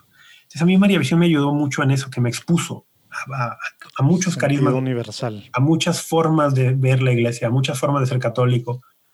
Y, y, eso. Y ver de todo, me imagino también, ¿verdad? Cosas buenas y malas. Y ¿no? claro. Pues eso es la iglesia, ¿verdad? O sea, somos eso me curó de espantos también, ¿no? De, de, ¿no? de, aprender a no escandalizarme en el sentido del escándalo que te hace perder la fe, ¿no? El, el que ve un escándalo y que pierde la fe, no. O sea, no que perdí la capacidad de asombro, me sigo asombrando de cosas buenas y malas. pero, pero sí de no escandalizarme de los defectos, porque en ese sentido Dios también me ha concedido tener siempre muy claros mis propios defectos. Entonces, o sea, esos, esos versículos de llevamos este tesoro en vasijas de barro, el, en mi, la, de, la fuerza de Dios se manifiesta en mi debilidad. Esos pasajes de Pablo, claro, o sea, yo digo, sí, sí, los entiendo en carne propia, los entiendo en carne propia. Entonces, mi propia debilidad y mi, mi, mi propia, mis propias heridas, mis propias rupturas interiores me ayudan también a, pues a no perder la fe cuando veo fragilidad en otros. Claro. El caso es que, bueno, esos serían como los highlights de... ¿En, en qué, ¿Entre qué años y qué años tuviste en María Visión? En María Visión estuve del 2007 al 2014. O sea, y, te tocó, te tocó puro, puro Benedicto, ¿verdad? No, me tocó el conclave. O sea, empezando. Ah, bueno, sí, cierto, porque fue 2007, pues fue Benedicto, ¿no? El 2007. El, el, a Benedicto, al Papa Benedicto lo, lo eligieron en 2005. 2007, sí, claro. Eligieron o sea, el Papa San Juan Pablo II falleció el 2 de abril de 2005 y luego al Papa Benedicto lo eligieron el, el 16, 16, 19, 16, 19 de abril. Y Francisco el, iba desde el 2013, ¿verdad? Y luego el siguiente conclave fue en 2013. Sí, esa, por ejemplo, para mí el, el tema de la renuncia del Papa Benedicto o sea, eh, wow, fue, fue, me sacudió. Recuerdo perfectamente el, ese 28 de, no, ese 11 de febrero. Ese 11 de febrero el Papa tenía un consistorio, en el consistorio que anunció su renuncia. Y era un consistorio para, en el que, entre otras cosas, anunciaba la fecha de la canonización de una santa mexicana. Y, y entonces acá... ¿De, ¿De, quién era? ¿De quién era? Yo, yo, no, yo no había cuadrado eso, no, ni había estado el tío. De la madre, ¿cómo se? La madre Nati. Así le dicen, que es una santa ahora. A ver, hay que buscarlo ahorita mientras hablamos. No, sí, sí sé, ya me, me sonó, este Jesse tiene un CD de ella. De Entonces, Nati. Federico Carranza nos había platicado algo de ella también, creo. En el consistorio, que donde el Papa iba a anunciar eso, pues sí, anunció, ah, vamos a tal fecha de canonización y, y tal. Y dice, ah, y aprovecho, por cierto, ¿no? es como, y, Oye, y aparte que, que, como, o sea, de, de, la nada, pero como que ni casi ni su secretario particular sabía, ¿verdad? Obviamente sí, ¿verdad? Pero todo el mundo está. Sí, claro, o sea, fue así como. Y no. María Natividad Venegas de la Torre, ¿no? Pero no, no, no, ella no. No, ella Ah, fue, no, porque ella esta es fue la madre, pero ella no es Juan Pablo santa. Segundo. Ay, qué mal, que, que le voy a tener que hacer una novena de reparación a la santa cuya canonización anunciaban ese día. Luego, luego si la buscamos, sí, como que se quedó escondida, como quien dice, enterrada entre la noticia. Claro, la noticia de la renuncia del Papa Benedicto eclipsó todo, ¿no? Entonces, me acuerdo muy bien que ese día en la madrugada, o sea, las que habrán sido las 4 o 5 de la mañana, estaba yo en mi casa dormido, eh, estamos hablando del 11 de febrero del 2013, y me llama la señora Isabel Álvarez, que era la titular del noticiero de María Visión, con quien yo tenía muy buena relación, y yo además a veces cubría el noticiero. Me gustaba mucho también lo de las noticias. Y me llama a mi celular, yo todo dormido, y con una voz súper alterada me dice, Rafa, renunció el Papa. Y yo, ¿qué? ¿Qué estás hablando? Renunció el Papa. Y yo, no, estás dormido, ¿no? No captas. El Papa, renunció el Papa. Y, a ver, espera, déjame meto a ver noticias. Y me metí, ¿qué está pasando? Entonces, ese periodo fue bien interesante porque, ya sabes, empezaron mil teorías de conspiración, empezaron pues todo el mundo viendo como un signo apocalíptico esto, y mucha gente recurre, ¿no? A los medios católicos para orientación en este sentido, ¿no? O sea, ¿qué está pasando? Díganos qué está pasando. Y bueno, eso y el cónclave, el cónclave también lo vivimos de forma muy, muy bonita, estar ahí a la espera. Me tocó a mí la transmisión de, cuando sale la fumata blanca, que luego sale el ahora Papa Francisco al, al balcón, a- me tocó esa transmisión en vivo. Todavía se me pone chin- chinita la piel. Sí, sí, entonces son momentos muy padres. O sea, yo resaltaría el, los, la- por ejemplo, me tocó algo muy bonito en el 2010, la, la visita del Papa Benedicto XVI a Fátima, el 13 de mayo de 2010. Eso también para mí fue espectacular, transmitirla. Y luego en España hice muchos programas para María Visión. Hizo una, una, una- tuvo una aventura, digamos, en España con un canal católico de España de los obispos y yo fui para allá a hacer una serie como de 10, 12 programas en vivo en televisión española abierta, con muy buena aceptación, con muy buena aceptación. En televisión abierta, Sí. pero no con Cope o con quién. No, no, era con, se llamaba el canal Popular, se llama Popular Televisión. Y Que no tiene nada que ver con el PP. no, nada. Espero que no, espero que no haya tenido nada que ver. Pero sí, era un canal oficial de los obispos. eh, El dueño de ese canal era la conferencia episcopal. Entonces, Ya. sí, alguna relación tenía con Cope. Sí, según yo, luego Cope, es que según yo existió eso poco tiempo y luego de ahí salió Cope. Ya existía Cope. Es que Ah, sí. no Ah, bueno, entonces. la, la relación de negocio entre Cope y Popular, pero existía algo, porque era de los obispos Popular. Entonces María Visión hizo una, una aventura, un joint venture, y se llamó unos meses el canal Popular María Visión. Y tenía Ah, acceso por lo que era la TDT, que iniciaba en aquel momento y que en España ya estaba muy bien establecida, la televisión digital terrestre. Tenía acceso a toda España en televisión gratuita. Y yo hice un, un programa, o sea, mi programa de apologética lo llevé allá y a- acabé haciendo, no estoy seguro si, vamos, entre 10 y 15 programas. El, esa fue una, o sea, son, son, son, son muchas cosas, ¿no? Tú me pediste unos highlights y ya me eché media hora ahí, ¿no? Pero No, no, no, padrísimo, porque, oye, te iba a preguntar más antes de, de- de seguirle, en esa parte, ¿te metiste tú? Porque ya ves que muchos, digo, sobre todo eh, canonistas, ni sé cómo se les dice, sí se les dice canonistas en español, ¿verdad? Sí, ¿verdad? sí, sí. Ex- expertos en derecho canónico, se metieron mucho a, a esa parte de la renuncia de- del Papa Benedicto y ha sido estos siete años, pues algo que muchos ultra, ultra conservadores, de los que ahora se les llaman tradicionalistas y demás, pues han usado del tema de que no fue válida Sí. y pues que, que pues él sigue siendo el Papa, ¿verdad? Etcétera, etcétera. No me meto en los que dicen que hay sede vacante desde el Concilio Vaticano II, ¿no? Nada más en esa parte, tú te metiste algo y nos puedes platicar algo de por qué piensas, o sea, por, por, Sí. qué, por qué piensas que la forma en la que lo hizo es la forma adecuada, etcétera, y es lo que es la iglesia y por qué sigue ahorita el Papa Francisco es el Papa. Sí. Nada más así puntualmente. Sí me metí No a- quiero entrar tanto a carnitas de estas que me encantaría hablar horas de estos temas, pero, pero pues ya que lo sacaste, no pude dejarlo ir. ya que estamos en eso. Sí, sí me metí porque me- a mí me llegaban preguntas de todo tipo al programa. Yo recibía en promedio unos 100 correos electrónicos por semana, más unas 250 llamadas cada programa. Entonces sí, sí me llegaban muchas preguntas y también pues es- tenía que estar al tanto de todas estas cosas. Y algo que me llamó la atención fue estas, estas teorías de, no, la renuncia no fue válida, que primero fue eso. Y luego después vinieron otras que era la elección de Francisco no fue válida. Ya Y que sí. no pegó una.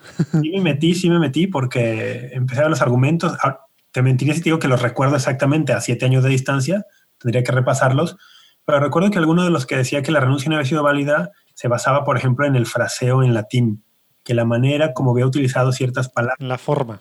ciertos verbos que, que no cumplía con el requisito y tal, pero luego, sea, moviéndole, moviéndole más y buscando eh, expertos en interpretación de, textos eh, de la iglesia y tal, y todo decía, no, no, esto es por esto, esto es válido así, esto es válido así.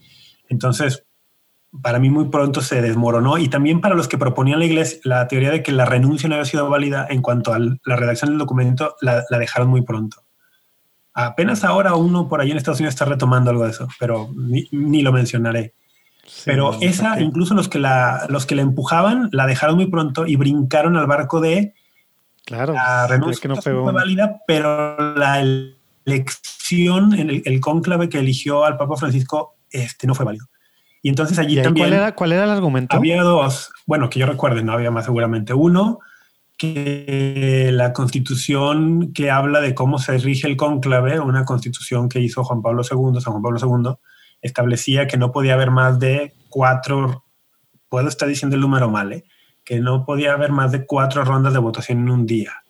Y, y que al Papa Francisco se le había elegido en una quinta ronda del mismo día y que por lo tanto eso no podía ser válido, ¿no? Y en, en apariencia sí, sí parecía haber sido así, solo que una de las rondas de ese día se anuló porque en el conteo de votos Mm. Eh, salió un voto de más de los, del número de cardenales que había. Oye, hubo, ¿cómo, cómo le decían el, cuando metían en las, en la, así el viejo PRI la- las boletas? Hubo sándwich, ¿cómo le decían el rollo que el- Hubo la, embarazada, ¿cómo le decían? embarazaron la urna. No, parece que algún cardenal tomó dos papelitos eh, al doblarlo y los metió así. O sea, no que hubiera un voto de más, había una de estaba, jugando. Sí, ¿eh? sí, no, no. no se, no se alteren los que están escuchando, estoy bromeando. que lo que hubo fue una boleta de más, no un voto de más. Y entonces, por, por transparencia, dijeron se anula esta ronda. Sí, o sea, legal- legalmente, o sea, en la forma, canónicamente se anuló. No Sí. es, no es, no valió esa elección, se anuló. Se Y anuló significa ronda. no hubo. Entonces esa ronda No como no existió, vamos por la siguiente y la siguiente fue la cuarta del día, entonces quedaba dentro de, la, de lo que pre- preveía la constitución de la... O sea, pero toda esa, esa anulación pues consta en las actas de ahí mismo y todo. Sí, ¿no? y además están ahí los tienen que ser las ciento- formas de todo. casi 120 cardenales y todos están de acuerdo y sí, sí, no, no hubo nada. Que luego, luego algunos han salido después, ¿verdad? Pero pues en el momento no dijeron nada, ¿verdad? Pues sí, aunque, bueno, yo no he sabido de ningún Bueno. cardenal que haya sido elector en ese conclave que, que haya salido públicamente a decir que hubo alguna Bueno, irregularidad. no, no, no, no quiero entonces decir yo el que me estoy imaginando que, que algo, algún comentario hizo al respecto.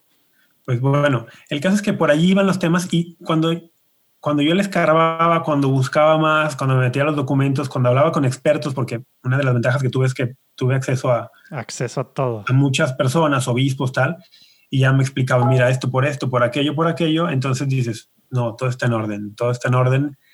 Ahí fue, ahí fue cuando empecé a dar cuenta que se, se perfilaba una campaña, se perfilaba una campaña de, pues, contra, contra el Papa Francisco, que realmente se ha descubierto ser una campaña contra el Concilio Vaticano II. Claro, como que está, se desempolvó mucho, ¿no? De, de lo que había quedado. Digo, obviamente con Juan Pablo II también hubo mucho ataque con, con este tema. Al Papa digo, Juan Pablo con- II lo con el tema, mucho, mucho. Los, con el tema de nazis, con tema, bueno, con varios, todo Los- este tema ecuménico mucho, ¿no? los todo. opositores al concilio atacaron mucho a San Juan Pablo II. Pero, pero se me hace que, que estaba muy, muy encapsulado, ¿no? Porque no era tan público el asunto. No sé si el tema de, del Internet ahora magnifica todo, ¿no? Y el acceso a, a tantos millones de personas con un tuit o con un clic O o con con, un- una carta que se manda a todos lados. Sí. Este, a lo mejor eso, ¿no? Porque pues el mundo amaba en gran medida a Juan Pablo II, el mundo católico, en una, mm, o sea, mayoritaria medida, ¿verdad? Y acá pues sí está más dividido el asunto. Obviamente son minoría, ¿verdad? Pero, pero quería antes de, entrar, sí quería entrar un poco a estos temas y ahí los te, tengo algunas. Y quería antes de eso hablar de, de cómo terminas eso y, y, qué es lo que sigue para ti. Si quieres, si quieres igual, pues nos metemos un poquito, digo, seguimos ya por este caminito que dices que te fuiste dando tu cuenta de, estos temas del Papa Francisco. Eh, a lo mejor dándole un poquito eh, rápido para adelante. Est estos años, pues bueno, a lo mejor los que nos están escuchando, algunas cosas escuchan, algunas cosas saben o tienen algún amigo conocido dentro de su grupo, movimiento. Yo cada vez conozco más personas de estos grupos, eh, no, ni siquiera grupos, ¿verdad? Porque están en todos lados, ¿verdad? Pero, pero que están en, que, que, se consideran tradicionalistas y eso significa muchas cosas, ¿no? Pero que al final pues se, se consideran los defensores de la tradición católica y pues eso significa que en muchas cosas pues están contra el Papa, ¿no? Porque el Papa no está defendiendo la, la tradición católica según ellos. Sí. Entonces, digo, nomás quería dar este tantito así. Explícanos cómo, cómo viste tú eso hace siete años y qué has ido viendo, sobre todo en Latinoamérica, ¿no? Porque la mayor, digo, el 31% de los que nos escuchan están en Estados Unidos, pero que está más fuerte este tema, eh, de los tradicionalistas más, más vocal hacia afuera, públicamente, no les importa a muchos obispos este, y, sacerdotes y, y, líderes laicos ser abiertos. En México y en Latinoamérica creo que es algo que se da más sutilmente o más en, en conversaciones así, ¿no? Pero platícanos un poquito para tener una idea y de, de cómo vas tú viendo esto y, y, explícanos por qué esto casi es una herejía, ¿no? Porque hay que decir las cosas como son, ¿verdad? Sí. Sí, sí, claro. Hace siete años, cuando, cuando fue la elección del Papa Francisco, esto se veía en algunos grupos que eran muy identificados y que decías, están en el límite, ¿no? Son, son grupos que están muy en el límite, como fringe, como, como dicen en, en, en, inglés. Y dices, ah, están allí, bueno, pues personas con sus propias ideas, este complejo autorreferencial. Y, y, no estás hablando de los lefebristas, ¿verdad? ¿O sí? Bueno, ellos son o sea, simplemente de... gente afina. Sí, sí, porque hay que decir que el mundo, el mundo del catolicismo tradicional es muy amplio y a mí me gusta distinguir entre el término tradicional y tradicionalista. O sea, el católico tradicional será el católico que tiene un amor y una preferencia litúrgica por la forma extraordinaria de la misa, o, o, y eso es está eso es, que eso, eso es, que ese es otro tema el tema de la sociedad es católico eh, pío, décimo, pío décimo sí sí pero eso, pues eso ahora que están en semicomunión una especie sí. de semicomunión extraña porque se les levantó la, la excomunión sí, por el tema de los obispos pero sí es, sí es bueno distinguir es bueno distinguir entre sí, tradicional bueno y tradicionalista. Aunque en algunas casas pues se comparten verdad y algunos de los que son vocales comparten un poco yo, yo diría pero no, pero sí es bueno diferenciarlo. Y yo diría que el tradicionalista es el que sí está ya muy marcado por la ideología y que... que no, a, a, mí me gusta la misa en latín. Digo, aquí en, en Monterrey nomás hay una misa y es y está a horarios bien extraños. El viernes en la noche en el centro, entonces te sí. tardas en llegar. Y el, entonces, pues yo no, yo aquí no, no voy. A mí me gusta la... la, la es que no, la, es que a un pues católico... Extraordinaria, ¿no? no podría no gustarle. O sea, es, es una cosa, es, un, es una cosa, es, es, una, es una forma de celebrar muy bella y muy reverente. Claro. Y, además, pues Demasiado. sí, durante siglos la iglesia la, fue la forma del rito latino, ¿no? Entonces, Exacto. yo estoy seguro que cualquier católico que va con un poco de que le enseñen a seguir el rito y tal, le, te gusta y, y, dices, wow, esto es bello, es reverente. Ándale, bello. Exacto. Eso está bien, eso está bien. Y también hay que denunciar todos los abusos litúrgicos que puede haber en la forma ordinaria de la, de la celebración Uf, y que son Eso es para otro, otro programota. Que matan, que matan la devoción. O sea, yo en mi programa de apologética, el tercer programa que hice, le hice dos, los primeros dos sobre Jesucristo, y el tercero que hice fue de abusos litúrgicos. O sea, o sea era para agancharlos así, que vengo en son de paz, no, peace and love, Jesús. Para que y luego cuánto me interesa ese tema a mí, ¿no? O sea, el, el caso es que el, allí no hay ningún problema. El problema es cuando eh, tu, tu, visión de las cosas se convierte en, en, en, la brújula que orienta tu fe. En lugar de que el, el Sí, eso es lo que es autorreferencial. En lugar de que el magisterio de la iglesia, encabezado por el Papa, sea la brújula para tu fe. Allí ya ¿Y por qué se fue dando más con, con, el Papa Francisco? Se fue radicalizando. Muchos de estos, muchos de estos tradicionalistas ahora usan al Papa Benedicto casi como si fuera eh, pues uno de ellos, ¿verdad? Muchos de ellos, no estoy diciendo que todo el mundo. No, ¿Por yo, creo, yo creo que los, yo creo que los, te digo que hubo mucha oposición desde el tiempo del concilio y luego hubo mucha oposición de estos grupos al papado de San Juan Pablo II y también al papado de Benedicto XVI, la verdad, el, porque la oposición es realmente al concilio y el Papa Benedicto XVI que venga de es un papa conciliar absoluto, o sea, él, da continuidad a todo el papado de San Juan Pablo II, que San Juan Pablo II empieza como, o sea, vamos, Pablo VI ya lo inició, claro, él cerró el concilio y todavía tuvo 10, 15 años más después, bueno, 13 años más después del concilio. Pero el, papa que empieza ya como a meterle más a, a implementar el concilio de San Juan Pablo II. Y, y Benedicto se viene y retoma eso y sigue, es un papa muy conciliar. Entonces, los tradicionalistas tampoco querían al papa Benedicto. Hay un cierto sector en la iglesia que yo no llamaría tradicionalista, que llamaría yo, bueno, es que es difícil poner etiquetas, pero llamaría conservador, que estaba con Juan Pablo II, luego estuvo con Benedicto y que ahora ya no está con el Papa Francisco, sin ser tradicionalistas, porque son católicos de misa de forma extraordinaria, digo, de forma ordinaria, no extraordinaria, no, no comulgan muchas veces entre ellos mismos, por ejemplo, este, este tradicionalista no, no se va a llevar bien con el conservador que está contra Francisco, entre ellos, pero tienen en común que están contra Francisco ya.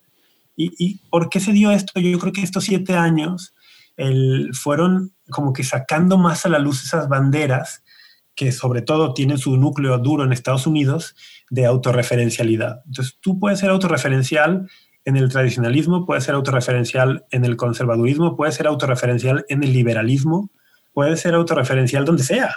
¿Y, qué es ser autorreferencial? Cuando tú dices, el magisterio soy yo, el, el papa soy yo, el que tiene la razón soy yo. Y puede ser un liberal o puede ser un conservador y estar en, esa, en ese error. Y sí, te puedes convertir como tú dices, en hereje o en cismático.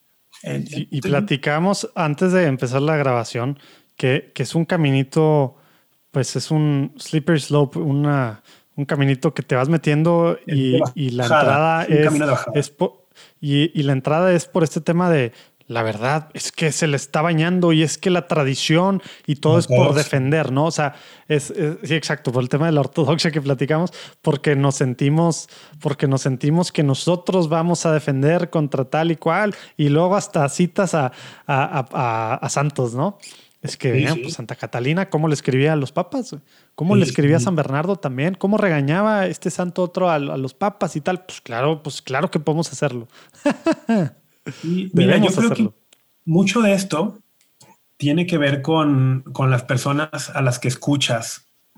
Yo uno de los últimos programas que hice en mi etapa de María Visión, lo hice denunciando todas estas personas que son muy adeptas a decir que, que el secreto de Fátima no fue revelado y... volvieron a sacar ese rollo últimamente. Que se convirtió como en su guía para su fe. Esto. Y, yo, y, las personas que siguen sobre todo las revelaciones privadas no aprobadas o distorsiones de las aprobadas. Y yo en aquel programa decía, mira... O, semi aprobadas, ¿no? Porque hay unas que tienen una partecita al principio aprobadas. Mm, estoy pensando en dos.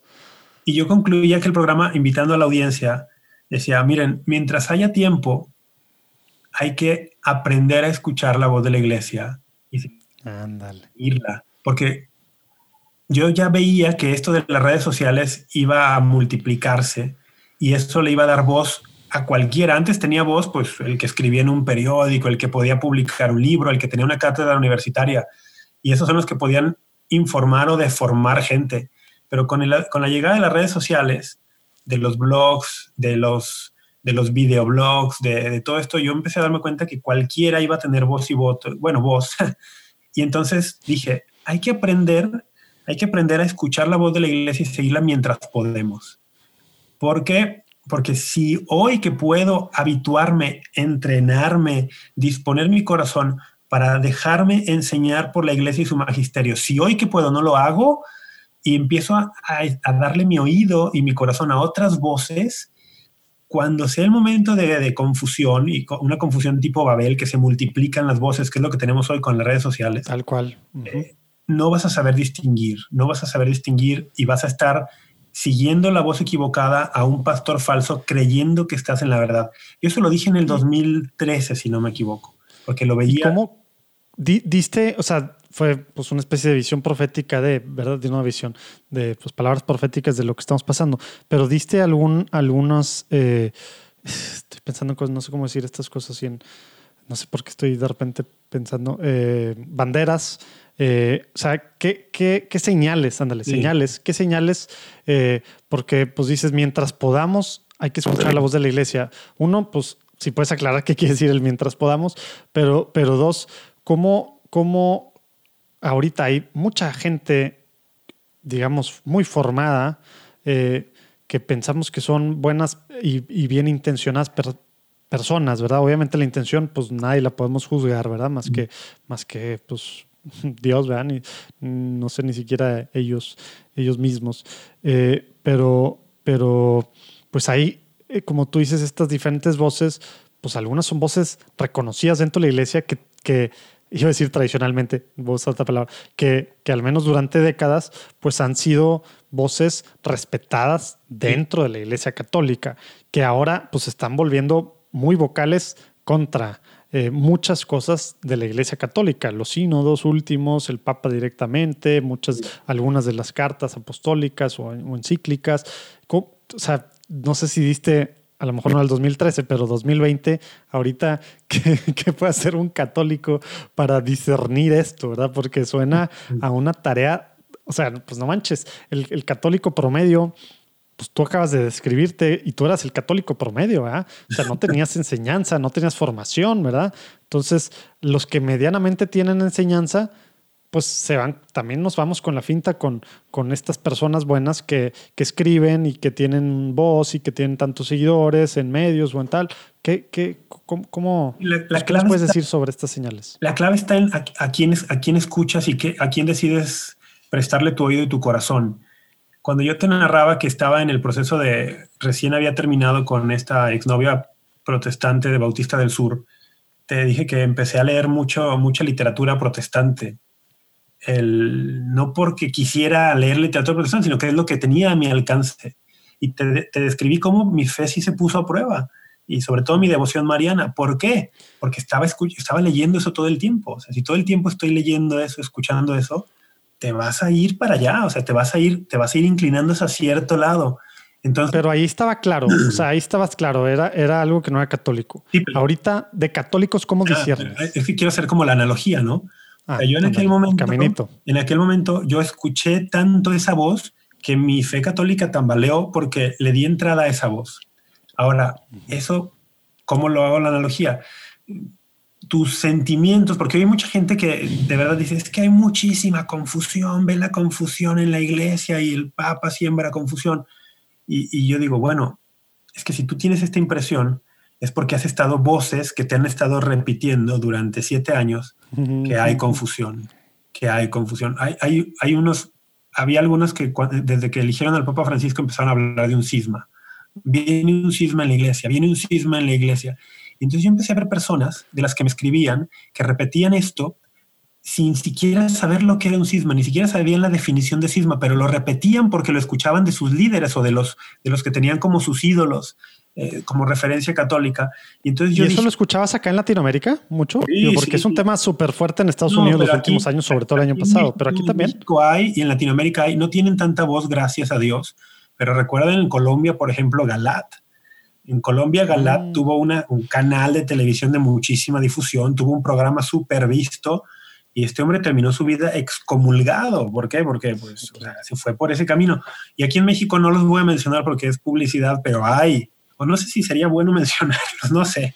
Yo por mí tú, tú dale, siéntete en libertad. en México está un hombre que se llama Alberto Villasana, que bajo el cobijo de Roberto Farrell, pues también ha, ha, difundido sus ideas antipapa, y no solo antipapa, antimagisterio y, y de revelaciones de dudosa procedencia durante años, ¿no? Entonces, ¿tú también dirías que Roberto Farrell va por ahí? Pues es que Roberto Farrell... O nada más lo cobija. Mira, porque él es de voz muy pública. Él es, él es la voz muy pública. Mira, yo no sé él por dónde está, pero tiene al señor Villazana en su programa cada mes. Yo tuve un programa de televisión y sé la responsabilidad que implica tener un invitado. Y sé que si el invitado tiene unas ideas digamos, contra el magisterio de la iglesia, aunque en el programa ese día no vayamos a hablar de eso, yo sé que yo le estoy dando mi foro y le estoy dando mi credibilidad, le estoy prestando de mi credibilidad y mi audiencia va a decir, oye, si el señor Piña invita al señor Manzana, es que el señor Manzana es creíble porque el señor Piña es creíble. Entonces no, no yo no me no creería, no creería que no creo que el señor O'Farrill sea desconozca las posturas de Villasana, no creo que las desconozca y me parece un poco cómplice por tenerlo en su programa y darle tanta ventana.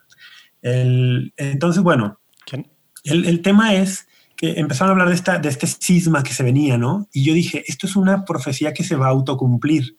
Ellos están hablando del cisma cuando el cisma son ellos, o sea, los cismáticos son ellos, porque cisma, por definición, es separarte de la autoridad del Papa, dejar de reconocer la autoridad del Papa, eh, negarte a someterte a la autoridad del Papa. Entonces, cuando dicen el cisma viene y Francisco va a causar un cisma, no, no espera, el cisma lo estás causando tú que te separas del Papa. Y, y sí, es una profecía que se autocumplió, pero porque ellos mismos la crearon, ellos mismos la alimentaron, le dieron combustible. Entonces, yo veía todo eso y dije, esto se va a poner peor, se va a poner peor. Por favor, aprendamos a escuchar la voz de la iglesia. ¿Y cómo es esto? Bueno, toda la historia de la iglesia ha habido disputas teológicas, digamos, bandos incluso entre obispos. Eso ha sido desde el principio. Desde el principio, desde Pedro, ay, Pablo. Y... entonces ahí es cuando dices claramente, bueno, lo de Pedro y Pablo no fue una disputa. Bueno, no era teológico, tienes razón. No fue una disputa doctrinal. Eh, entonces el tema dices. Lo, ya en los concilios. ¿Y qué hago? ¿Qué hago cuando un obispo dice una cosa un bando de obispos dice una cosa y otro otra? Bueno, para eso tenemos un papa. Para eso el Señor dijo, Pedro, yo he orado por ti para que cuando tú regreses, confirmes en la fe a tus hermanos.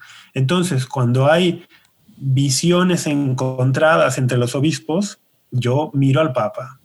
¿Dónde está el Papa? De este lado. Ah, pues de este lado estoy yo también. Y esa es, esa es la historia de la iglesia. Los grandes herejes, los grandes cismáticos siempre han sido obispos o sacerdotes que en su momento decidieron ponerse en contra del Papa o de, de la autoridad de un concilio y que dijeron, yo sé más que el concilio, yo sé más que la iglesia. Ese es la, mm. eso lo vemos desde Nicea, en Constantinopla, en Calcedonia, en Éfeso, en todos los concilios lo vemos. Hey, última interrupción, recordándoles que pueden ver el podcast, bueno, escuchar el podcast, ver el video en Juan Diego Network, en el Facebook de Juan Diego Network o en el YouTube de nuestro caminito en, de JDN en el OSV Innovation Challenge. Ahora para la semana 2 estuve con Luis Diego Carranza. Yo creo que para la semana 3, que todavía no grabo, pero, pero también voy a tenerlo al menos un ratito, platicando pues las cosas que estamos viendo, cómo nos estamos emocionando con, con, las, con las cosas que aprendemos, con las cosas que nos inspiramos, que estamos viendo durante el OSV challenge en las diferentes facetas de las diferentes cosas de comunidad, de, pláticas, de guía, de mentoría, de, citas, de todo. Padrísimo lo que Dios está haciendo. Ojalá que nos acompañes en este caminito de 10 semanas hacia Notre Dame, hacia ver si vamos a ser uno de los, de los que pues ganamos esto y si no, estamos disfrutando el viaje, aprendiendo todo en el caminito, quedándonos como esponjas con todo para poder evangelizar, formar, tener a más latinos, poder realmente impactar a muchísimas almas. Acompáñanos, ahí abajo viene los links. De todos modos, JDN en el OSV Innovation Challenge, si así le ponen, eh, sale o Juan Diego Network pegado en Spotify, Apple Podcasts, donde quieran, y en YouTube también, y Facebook.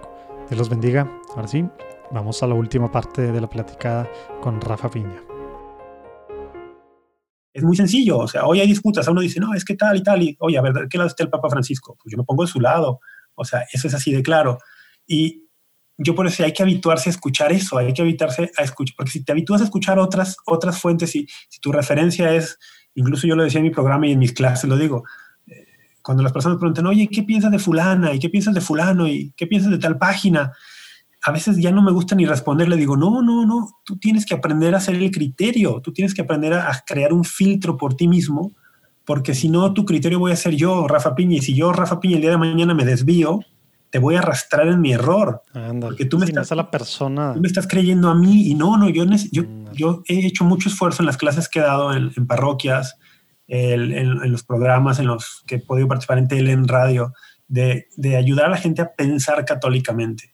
En, en podcast. Así como platicábamos en católico, también hay que pensar en católico para que podamos distinguir y que el día de mañana alguien pueda decir, oye, mira, en el que yo confiaba un montón que Rafa Piña, pues no, no, ya está en contra del magisterio, pues sorry, era mi maestro y todo, pero ya no.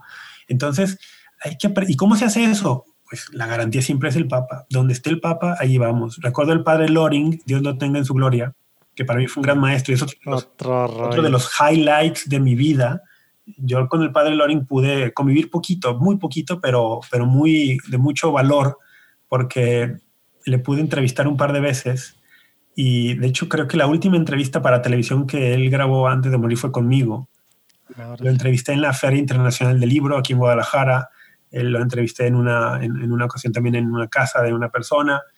Y, tuve por ahí una gracia muy bonita, que te, bueno, te la puedo contar rápido. en una de sus visitas a Guadalajara, el padre ya muy mayor, después de una entrevista que tuvo conmigo, a los dos, tres días me enteré que seguía aquí en Guadalajara, que no había podido viajar porque se le detectaron una neumonía terrible. Y mm. entonces tuvo que ir al hospital, al hospital de, porque ya estaba, estaba grave, ¿no? Y pues, imagínate, el padre necesitaban muchísimo apoyo y, y yo me ofrecí, oye, necesitan algo que, sí, ¿te podrías quedar a dormir con él? Pues sí. Entonces me tuve la bendición, pues una bendición de poder cuidar al padre Loring en su cama de hospital una noche en Guadalajara. para mí eso fue como estar ahí con un santo, ¿no? Y, Tal cual. Y de lo que Aparte de todo un personaje, ¿no? Personalidad y todo, ¿no? Es un personaje con toda la extensión de la palabra. ya no hay de esos, ya no hay de esos. Un, español de esos de... de Quijotesco. Recio, duro, inteligente. No, bueno, el padre Loring es, es otra cosa. Y de lo que... sí, ese libro, es el Para Salvarte fue para mí muy, muy importante en algún Para Salvarte y sus videos y sus conferencias. Entonces yo del padre Loring me acuerdo mucho que él lo, decía siempre y me lo dijo a mí también. él tenía el gran sueño de que su libro fuera traducido a muchísimos idiomas y que fuera traducido a chino, lo de hecho lo logró, y ponerlo en internet gratis en China, como brincándose ahí los filtros y tal. Y había contratado a los mejores técnicos informáticos para hacer esto y tal. Y, dice, porque en la tecnología, dice, en la tecnología los católicos tenemos que ir a la punta, a la cabeza. En tecnología siempre adelante. Y a mí, tú, tú me quedas bien por eso, porque tú, tú, quieres, tú quieres ayudarnos a los católicos a hacer mejor las cosas en muchos ámbitos, entre ellos el cómo presentamos nuestras, nuestras iniciativas de apostolado. Y el padre Loring decía, en tecnología de punta, dice, en doctrina detrás del Papa. En tecnología, adelante. Ah. En la doctrina, detrás del Papa. Siempre decía eso, ¿no? Y que es un carisma muy jesuita. O sea, es el carisma jesuita de San Ignacio de Loyola. San Ignacio de Loyola lo tenía muy claro. Dice San Ignacio de Loyola, si yo veo algo y digo que es negro, pero la Santa Madre Iglesia me dice que es blanco, es blanco. Entonces, el cardenal Ratzinger, antes de ser elegido Benedicto XVI, un día le pregunta a Vittorio Messori, cardenal, usted es de los hombres más inteligentes del mundo, ¿cómo es posible que con toda su inteligencia y tal usted pueda ser obediente a los mandatos de la iglesia? Y le dice el cardenal Ratzinger, dice, yo puedo ser obediente porque es mi convicción fundamental que mi inteligencia es limitada y la iglesia es más sabia. Entonces, esto es, esto es lo que Chesterton decía, la esencia de ser católico es que estás convencido que hay alguien que sabe más que tú. entonces, el problema de todas estas ideologías es que dicen, no, no, no, la iglesia no, yo sé más que este obispo, yo sé más que este papa, yo sé más que el concilio Vaticano II o el concilio que quieras cuando te pones ya en ese plan, hijo, es, es fácil entrar a este mundo, pero como decíamos hace rato, es difícil salir. Oye, y digo, ya no estamos alargando mucho. Además, quiero un último tema en este mismo punto. De seguro algunos de los que nos escuchan, eh, pues han, han, escuchado todas estas cartas de Vígano y, y, pues bueno, de repente hay también cosas de Müller, de Burke, de, de ¿quién más? Bueno, bueno, sí, sí, sí, ya se me ha olvidado, pues fue de los primeros y bueno, aparte, no, no sé si de los primeros, Pero, pero bueno, hay este grupito así de, de cardenales eh, que pues abiertamente pues dicen en, en, lo que ellos piensan que se equivoca el Papa y sus razones y tal, abierta públicamente. Eh, y, y, pues muchos de estos tradicionalistas están, pues es que tienen la razón y ya ves que hasta pues platicamos la vez pasada que platicamos, ¿no? Hasta Boris, creo, está ahora, bueno, el de Church Militant, ¿verdad? La campaña, esto, no sé si estaba platicando contigo, no sé si sí o si no, pero, pero está con esta campaña de que vígano para papa, ¿verdad? etcétera, etcétera, etcétera, etcétera, ¿no? Entonces, pero la verdad es que sí los están escuchando, ¿por qué? Pues regresamos a lo mismo. Está el Internet, tan fácil. Estas cartas se hacen públicas y se hacen virales en un segundo y pues son cardenales y los cardenales pues son hombres de Dios, hombres de iglesia y pues estos son cardenales que aparte siempre han sido muy ortodoxos y pues más católicos que el Papa, ¿no? Entonces, ¿qué, qué, qué, qué, puedes decirnos de cómo navegar estas aguas con gente que está así o a lo mejor algunos de nosotros hemos leído algunas de estas cosas y dices, ah, pues me suena esto tal cual. ¿Qué, qué nos dices porque pues no estamos hablando de, de, gente que está atacando la iglesia de afuera y que es gente que, que pues luego, luego salen las, las alarmas, ¿no?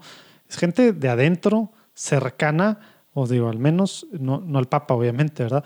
Pero cercana eh, pues a, la, la, estructura, digamos, eh, clerical, ¿verdad? Cercana al Papa, ¿verdad? La curia. La jerarquía, exactamente. Entonces, pues todo esto pues es demasiada confusión y, y, pues luego dicen cosas semicoherentes o que tienen cosas coherentes en algunos puntos y pues claro que tiene razón ir contra el Papa por esto y lo otro. Entonces, mm. ¿cómo podemos navegar esto? Porque ya nos diste al principio, pues ok, las voces y demás, pero ahora ya más en detalle con nombre y apellido, eh, ¿cómo podemos pues no caer en estas cosas, ¿no? Mira, de entrada decir, sí hay algunos nombres de mucha relevancia, pero son muy, muy pocos. Por ejemplo, el o sea, cardenal, bueno, el cardenal Borg, el cardenal Zen. Y, ah, bueno, sí, aparte, últimamente, ¿no? Porque antes no estaba tanto. A ¿eh? partir de, sí, y luego, pues en su momento los cardenales que firmaron las Y mucho por todo el tema de China. Sí, y en su momento los cardenales que firmaron las Dubia de Amor y Leticia, ¿no? Ah, sí. Eh, bueno, que ahí sí fueron. Brand Müller y eh, Cafarra. Y, pero son pocos, o sea, cardenales pocos. Viga, no hay que recordarlo, no es no es cardenal, es un, es un arzobispo, pero es un arzobispo sin diócesis.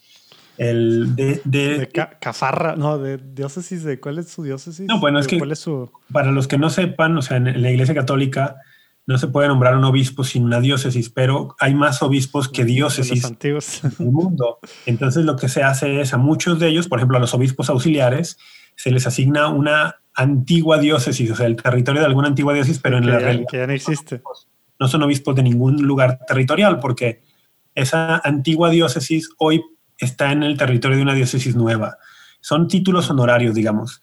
Y, es curioso que de las voces que hoy son más, eh, que se escuchan más en este movimiento de o, contra el Papa o que están ahí siempre buscando decir algo o comentar lo que el Papa dice o hace, pocos de ellos tienen un cargo pastoral, ¿eh? o sea, pocos de ellos tienen mm. bajo su jurisdicción gente.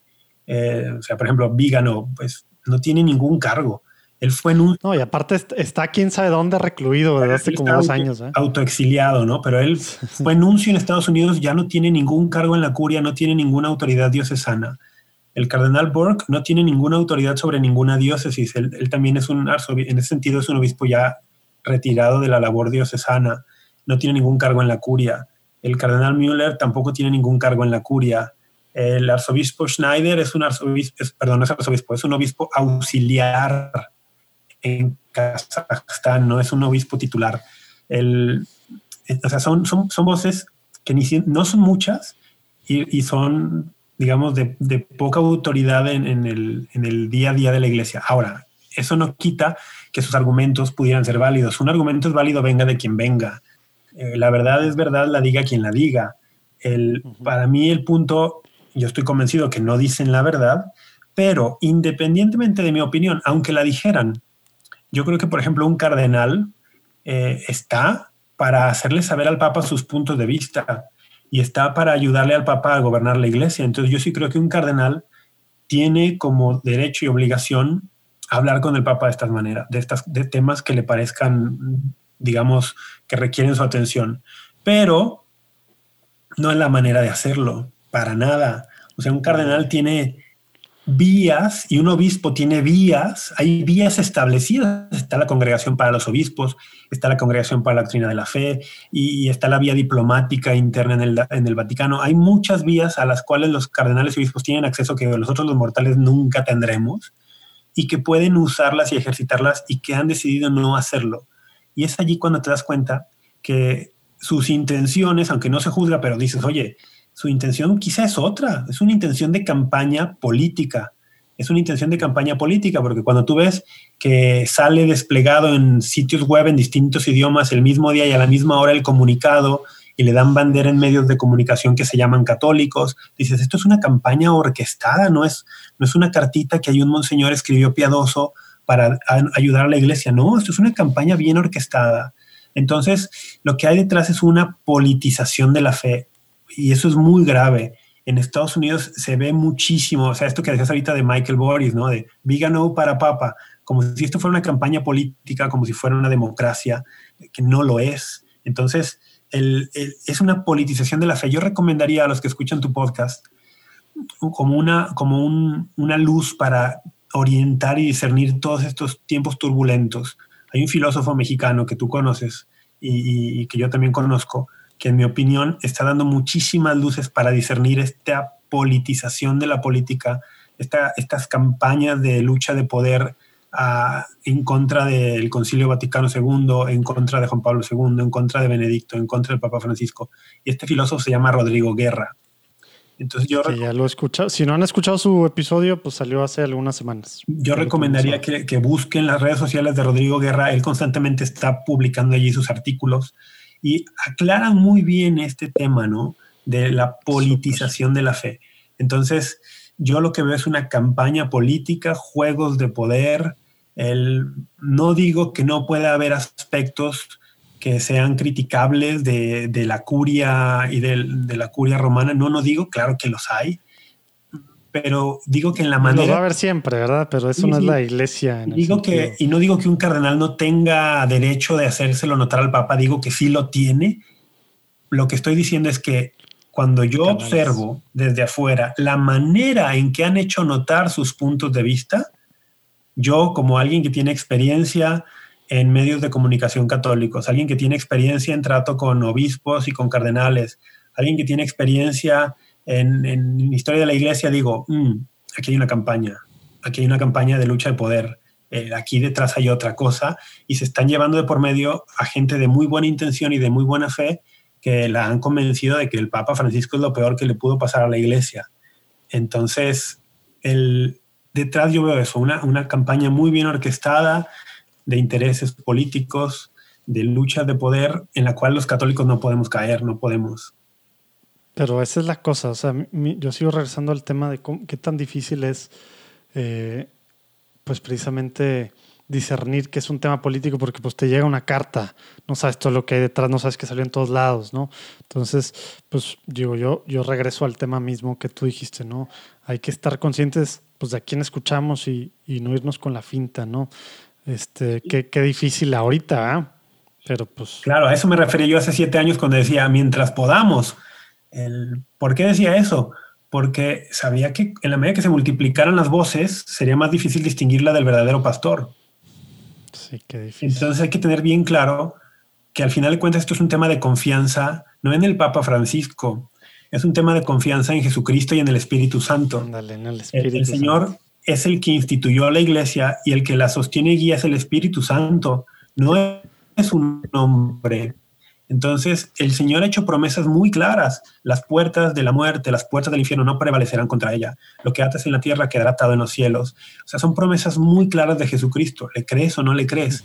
Entonces, yo confío en Jesucristo, confío en el poder del Espíritu Santo para guiar la iglesia, para prevenir al Papa de enseñar un error, que es el carisma de la, de la infalibilidad.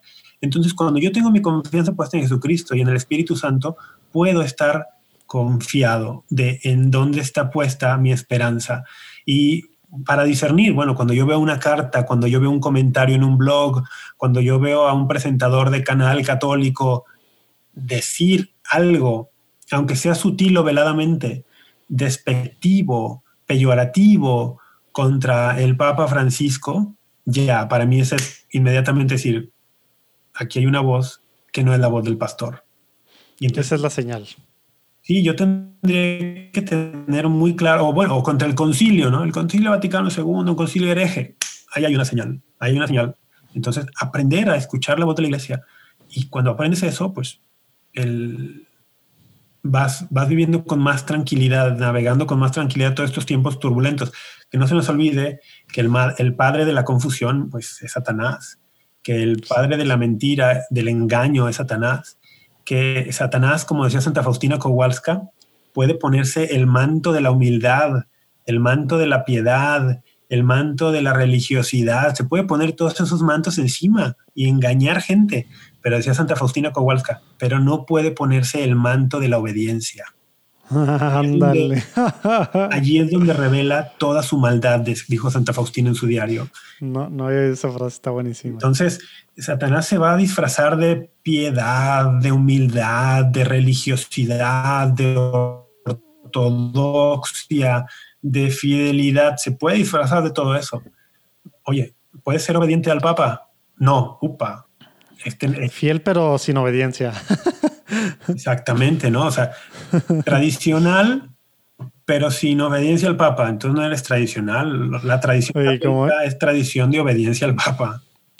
Y como decía, ya quiero ir cerrando esto, pero también este último que decías, digo, hace unos minutos del, Espíritu Santo, creo que también decía Rodrigo Guerra eso, no sé si en el podcast o en alguna platicada con él, eh, eh, pues lo que dicen estos, pues entonces, si estás así, lo que dices, ya sea para los que empiezan de que los últimos cinco papas nada más no, porque no hay papas desde el concilio Vaticano II, o ahora con Papa Francisco, están diciendo que pues ya, lo que, lo que dijo Jesús, pues ya, no fue cierto, ¿verdad? El Espíritu Santo ya abandonó la iglesia. Básicamente es lo que están diciendo. ¿Ya? Es lo que están diciendo, claro. Ya no hubo, ya llevamos cinco papas sin el Espíritu Santo. Sí, y, es, y es realmente, por eso el, el, Papa ha hablado mucho de un nuevo pelagianismo. O sea, es un dejar de confiar en el poder de Dios para guiar la iglesia y mi vida y confiar más en mis fuerzas. O decir, es que yo tengo que arreglar este caos, yo tengo que luchar contra el Papa, ah. yo tengo que luchar contra la masonería infiltrada en la curia. Yo te dices, a ver, no, no es por tu poder. Esto no se sostiene por tu poder, esto se sostiene por el poder de Dios y el que sostiene es tu Dios. Entonces, ni saques eso de la masonería y del nuevo orden mundial, porque estos eran otros temas que ya no llegamos, que híjole, tanto es un nuevo pelagianismo, es un nuevo maniqueísmo. También está la nueva carta de Vigano, donde dice que. ¿La de Trump? Sí, claro, donde dice que. Porque saca una cada dos semanas. donde dice que Trump es un hijo de la luz y que los que luchan a su lado son hijos de la luz y que los que están en contra son hijos de las tinieblas. Eso es maniqueísmo puro y duro y, es, y el maniqueísmo es una herejía. Entonces, el, no, no, no, no, es, es gravísimo, ¿no? Identificar, identificar un proyecto político con el evangelio es gravísimo. Es, esto es la politización del evangelio, es gravísimo, ¿no? Aparte de que es ilegal, ¿verdad? En temas canónicos.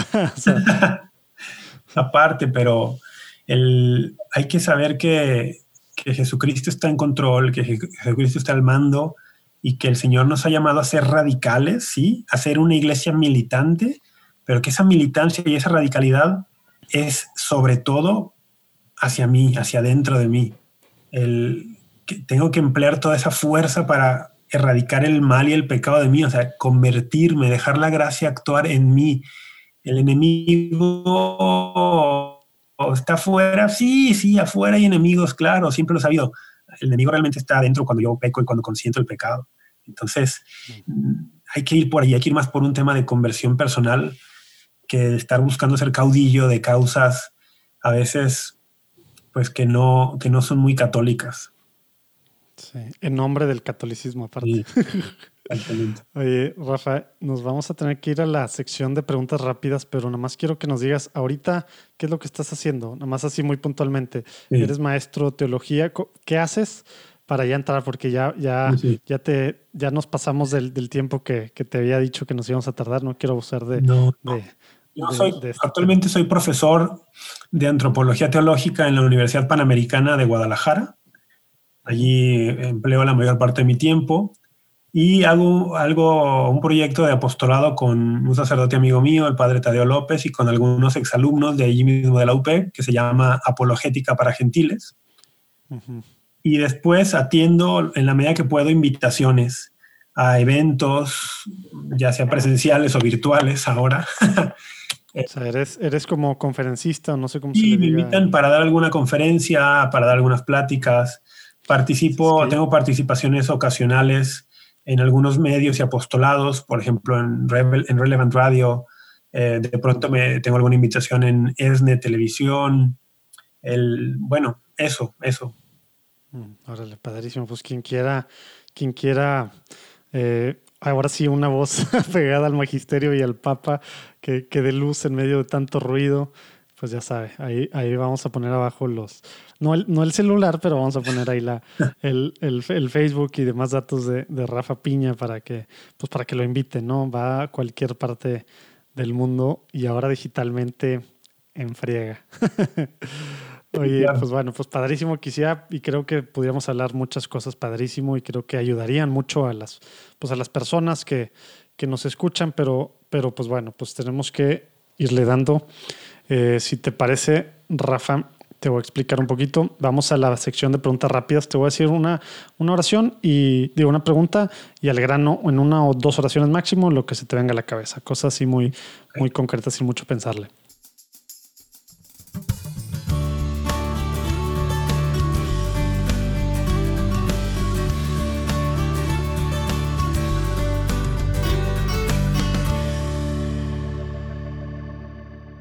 ¿Te acuerdas la primera vez que tuviste una experiencia espiritual? ¿Cuántos años tenías y qué fue concretamente? Sí. Y a lo mejor ya no la dijiste. O sea, la más fuerte fue la que comenté, pero también recuerdo que mi primera comunión sí fue una experiencia religiosa. Ah, tenía ocho años, el 28 de agosto de 1988. Sí, sí hubo algo allí. Hmm. Padrísimo. ¿Tienes algún santo patrono, santo favorito? Uno, no se vale decir 20. wow. El, me gusta. Ay, ay, no, me la pusiste muy veo, que estás, veo que estás volteando ahí a ver, no, sé, a ver si tienen libros o, o, estampitas en tu. Te voy a decir que me gusta mucho San Ignacio Loyola. Órale. Padrísimo. Me imagino el por qué ya explicaste un poquito hace rato. Oye, ¿qué significa ser católico hoy en día, Rafa? Ser católico significa amar con todo el corazón a Jesucristo y estar dispuesto a amarlo en el prójimo. Órale.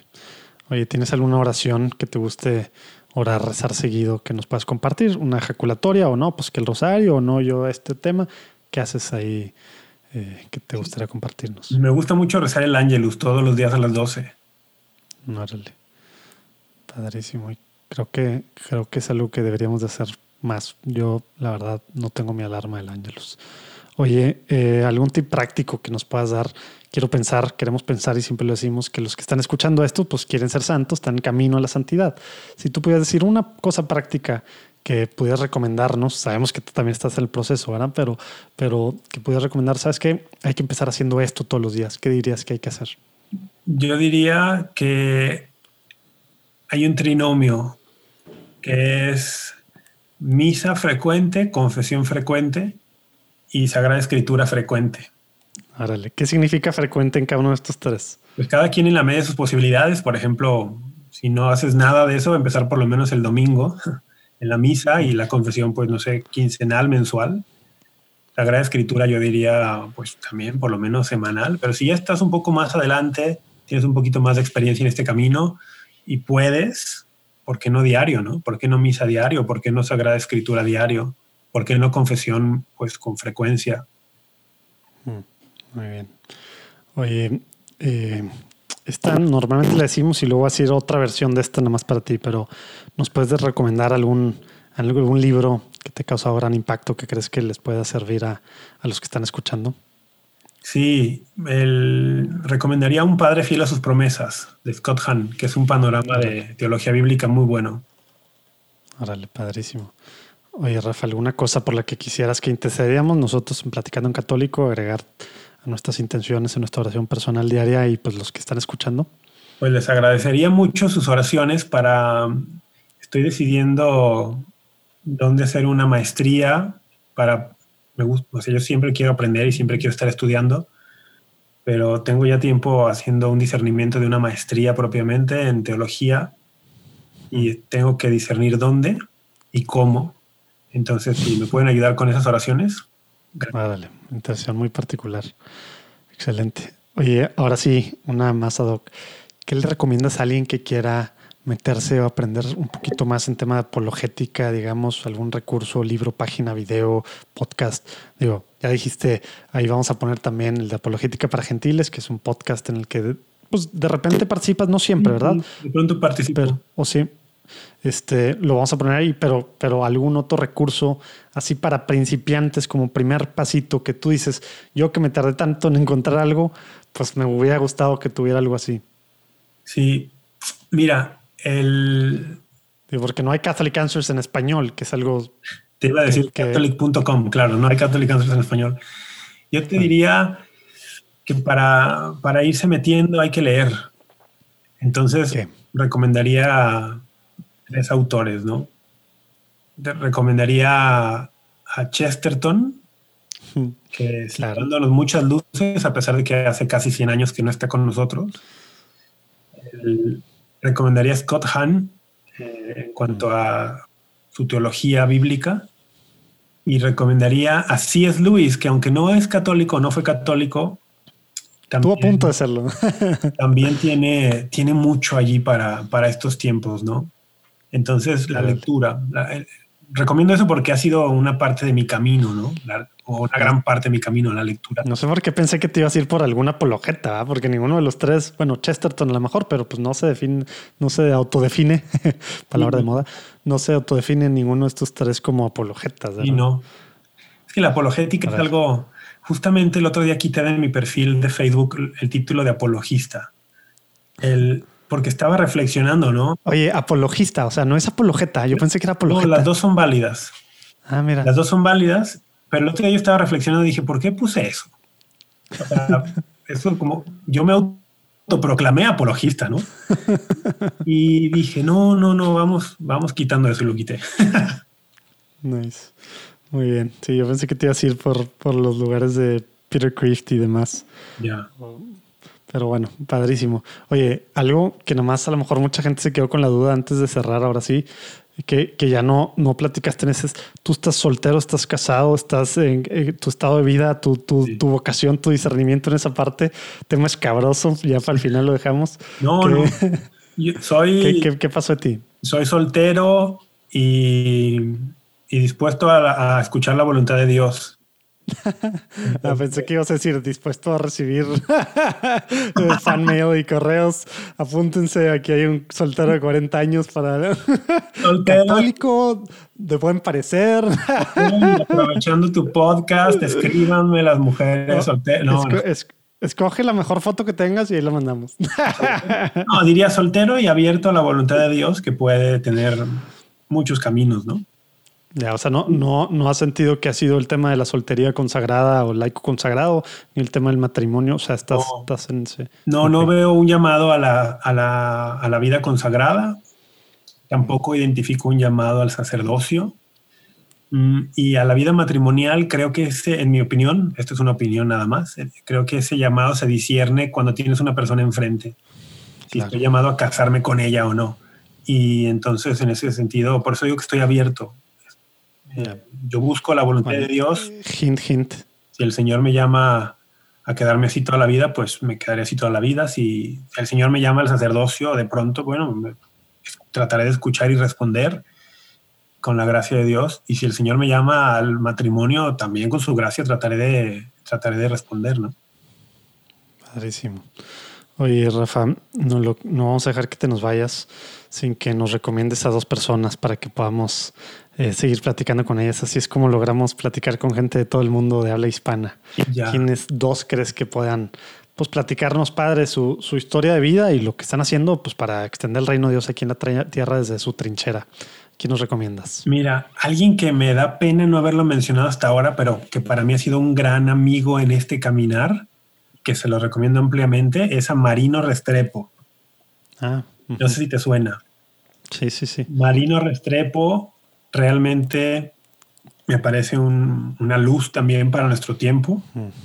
Él tiene una experiencia de conversión increíble, tiene un ministerio, un apostolado de años, muy sólido, muy católico, digo, católico fiel. Él- le tengo mucho aprecio personal y también me parece que, que- que su manera de compartir la fe es perfectamente fiel al magisterio, a la ortodoxia. Y, y a mí, Marino, algo por lo que me encanta es porque cada que lo escucho me confronta me confronta y, y me, me mueve a salir de mi comodidad y me mueve a la conversión. Entonces, yo recomendaría a Marino Restrepo. Estaba buscando a ver si encontraba ahorita, a ver si encuentro un mail de cuándo le he mandado mails. Pero obviamente tú sabes cómo es esto. Uno, uno no estando en televisión llamando miles de mails a todos lados y pues algunos chicle y algunos responden y otros no. ¿verdad? Pero bueno, vamos a ver, si- cuándo- cuándo vamos a ver si último. puedo influir yo en algo para, para que, que haga más- Ya, ya está, está grabado, ¿eh? que ese puente, que ese puente sea más cortito. Oye, ¿a quién más recomiendas, Rafa? Pues mira, el- yo creo que alguien que podría compartir una historia muy padre y también dar muchas luces es un sacerdote que todavía no es tan mediático, pero tiene mucho, tiene mucho por, por dar, solo que es más reservado y que es regio, es regio montano. Es el padre Tadeo López, con, con quien soy colega en la universidad y que también estamos allá en el proyecto del podcast.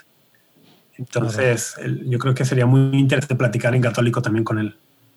Órale, excelentísimo. Ahí lo, bueno, pues igual de él está más fácil el, el caminito contigo si lo ves ahí. Sí, sí. Ahí le, ahí le dices, digo, ya sé que no estás yendo a la universidad ahorita, ¿ah? pero, Pero sí estoy en contacto pero, con él. pero estás en contacto. Padrísimo. Oye, pues Rafa, muchas gracias. Nos echamos dos horas de grabación, un poquito más de platicada, pero, pero dos horas de grabación.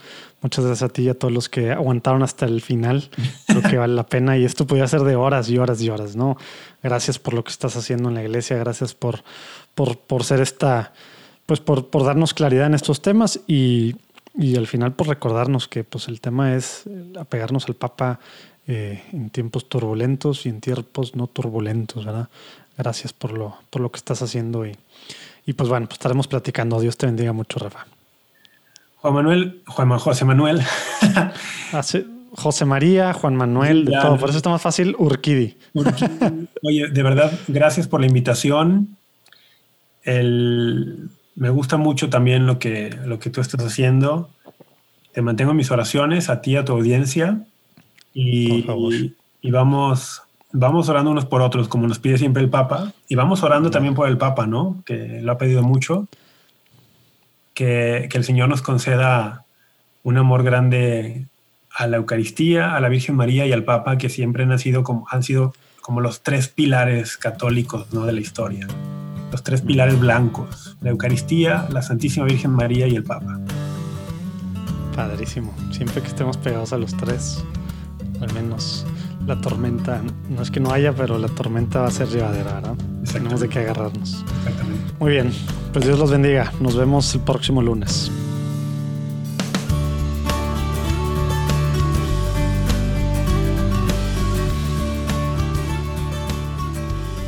Tal la platicada con Rafa Piña?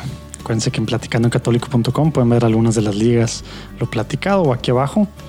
Y pues acuérdense también que pueden ver, escuchar toda la platicada en el Patreon, patreon.com, diagonal, platicandoencatólico.com. Y bueno, pues a ver qué hacemos después. Tengo muchas ganas de hacer cosas con Rafa Piña. Realmente se me ha, ha hecho una cosa padrísima, una gran bendición haberlo conocido, que de hecho fue a causa del simposio católico virtual. Sí, estas puertas que se cierran son mis hijos. Y esta es como la quinta vez que lo, que lo grabo, entonces ya, ni modo.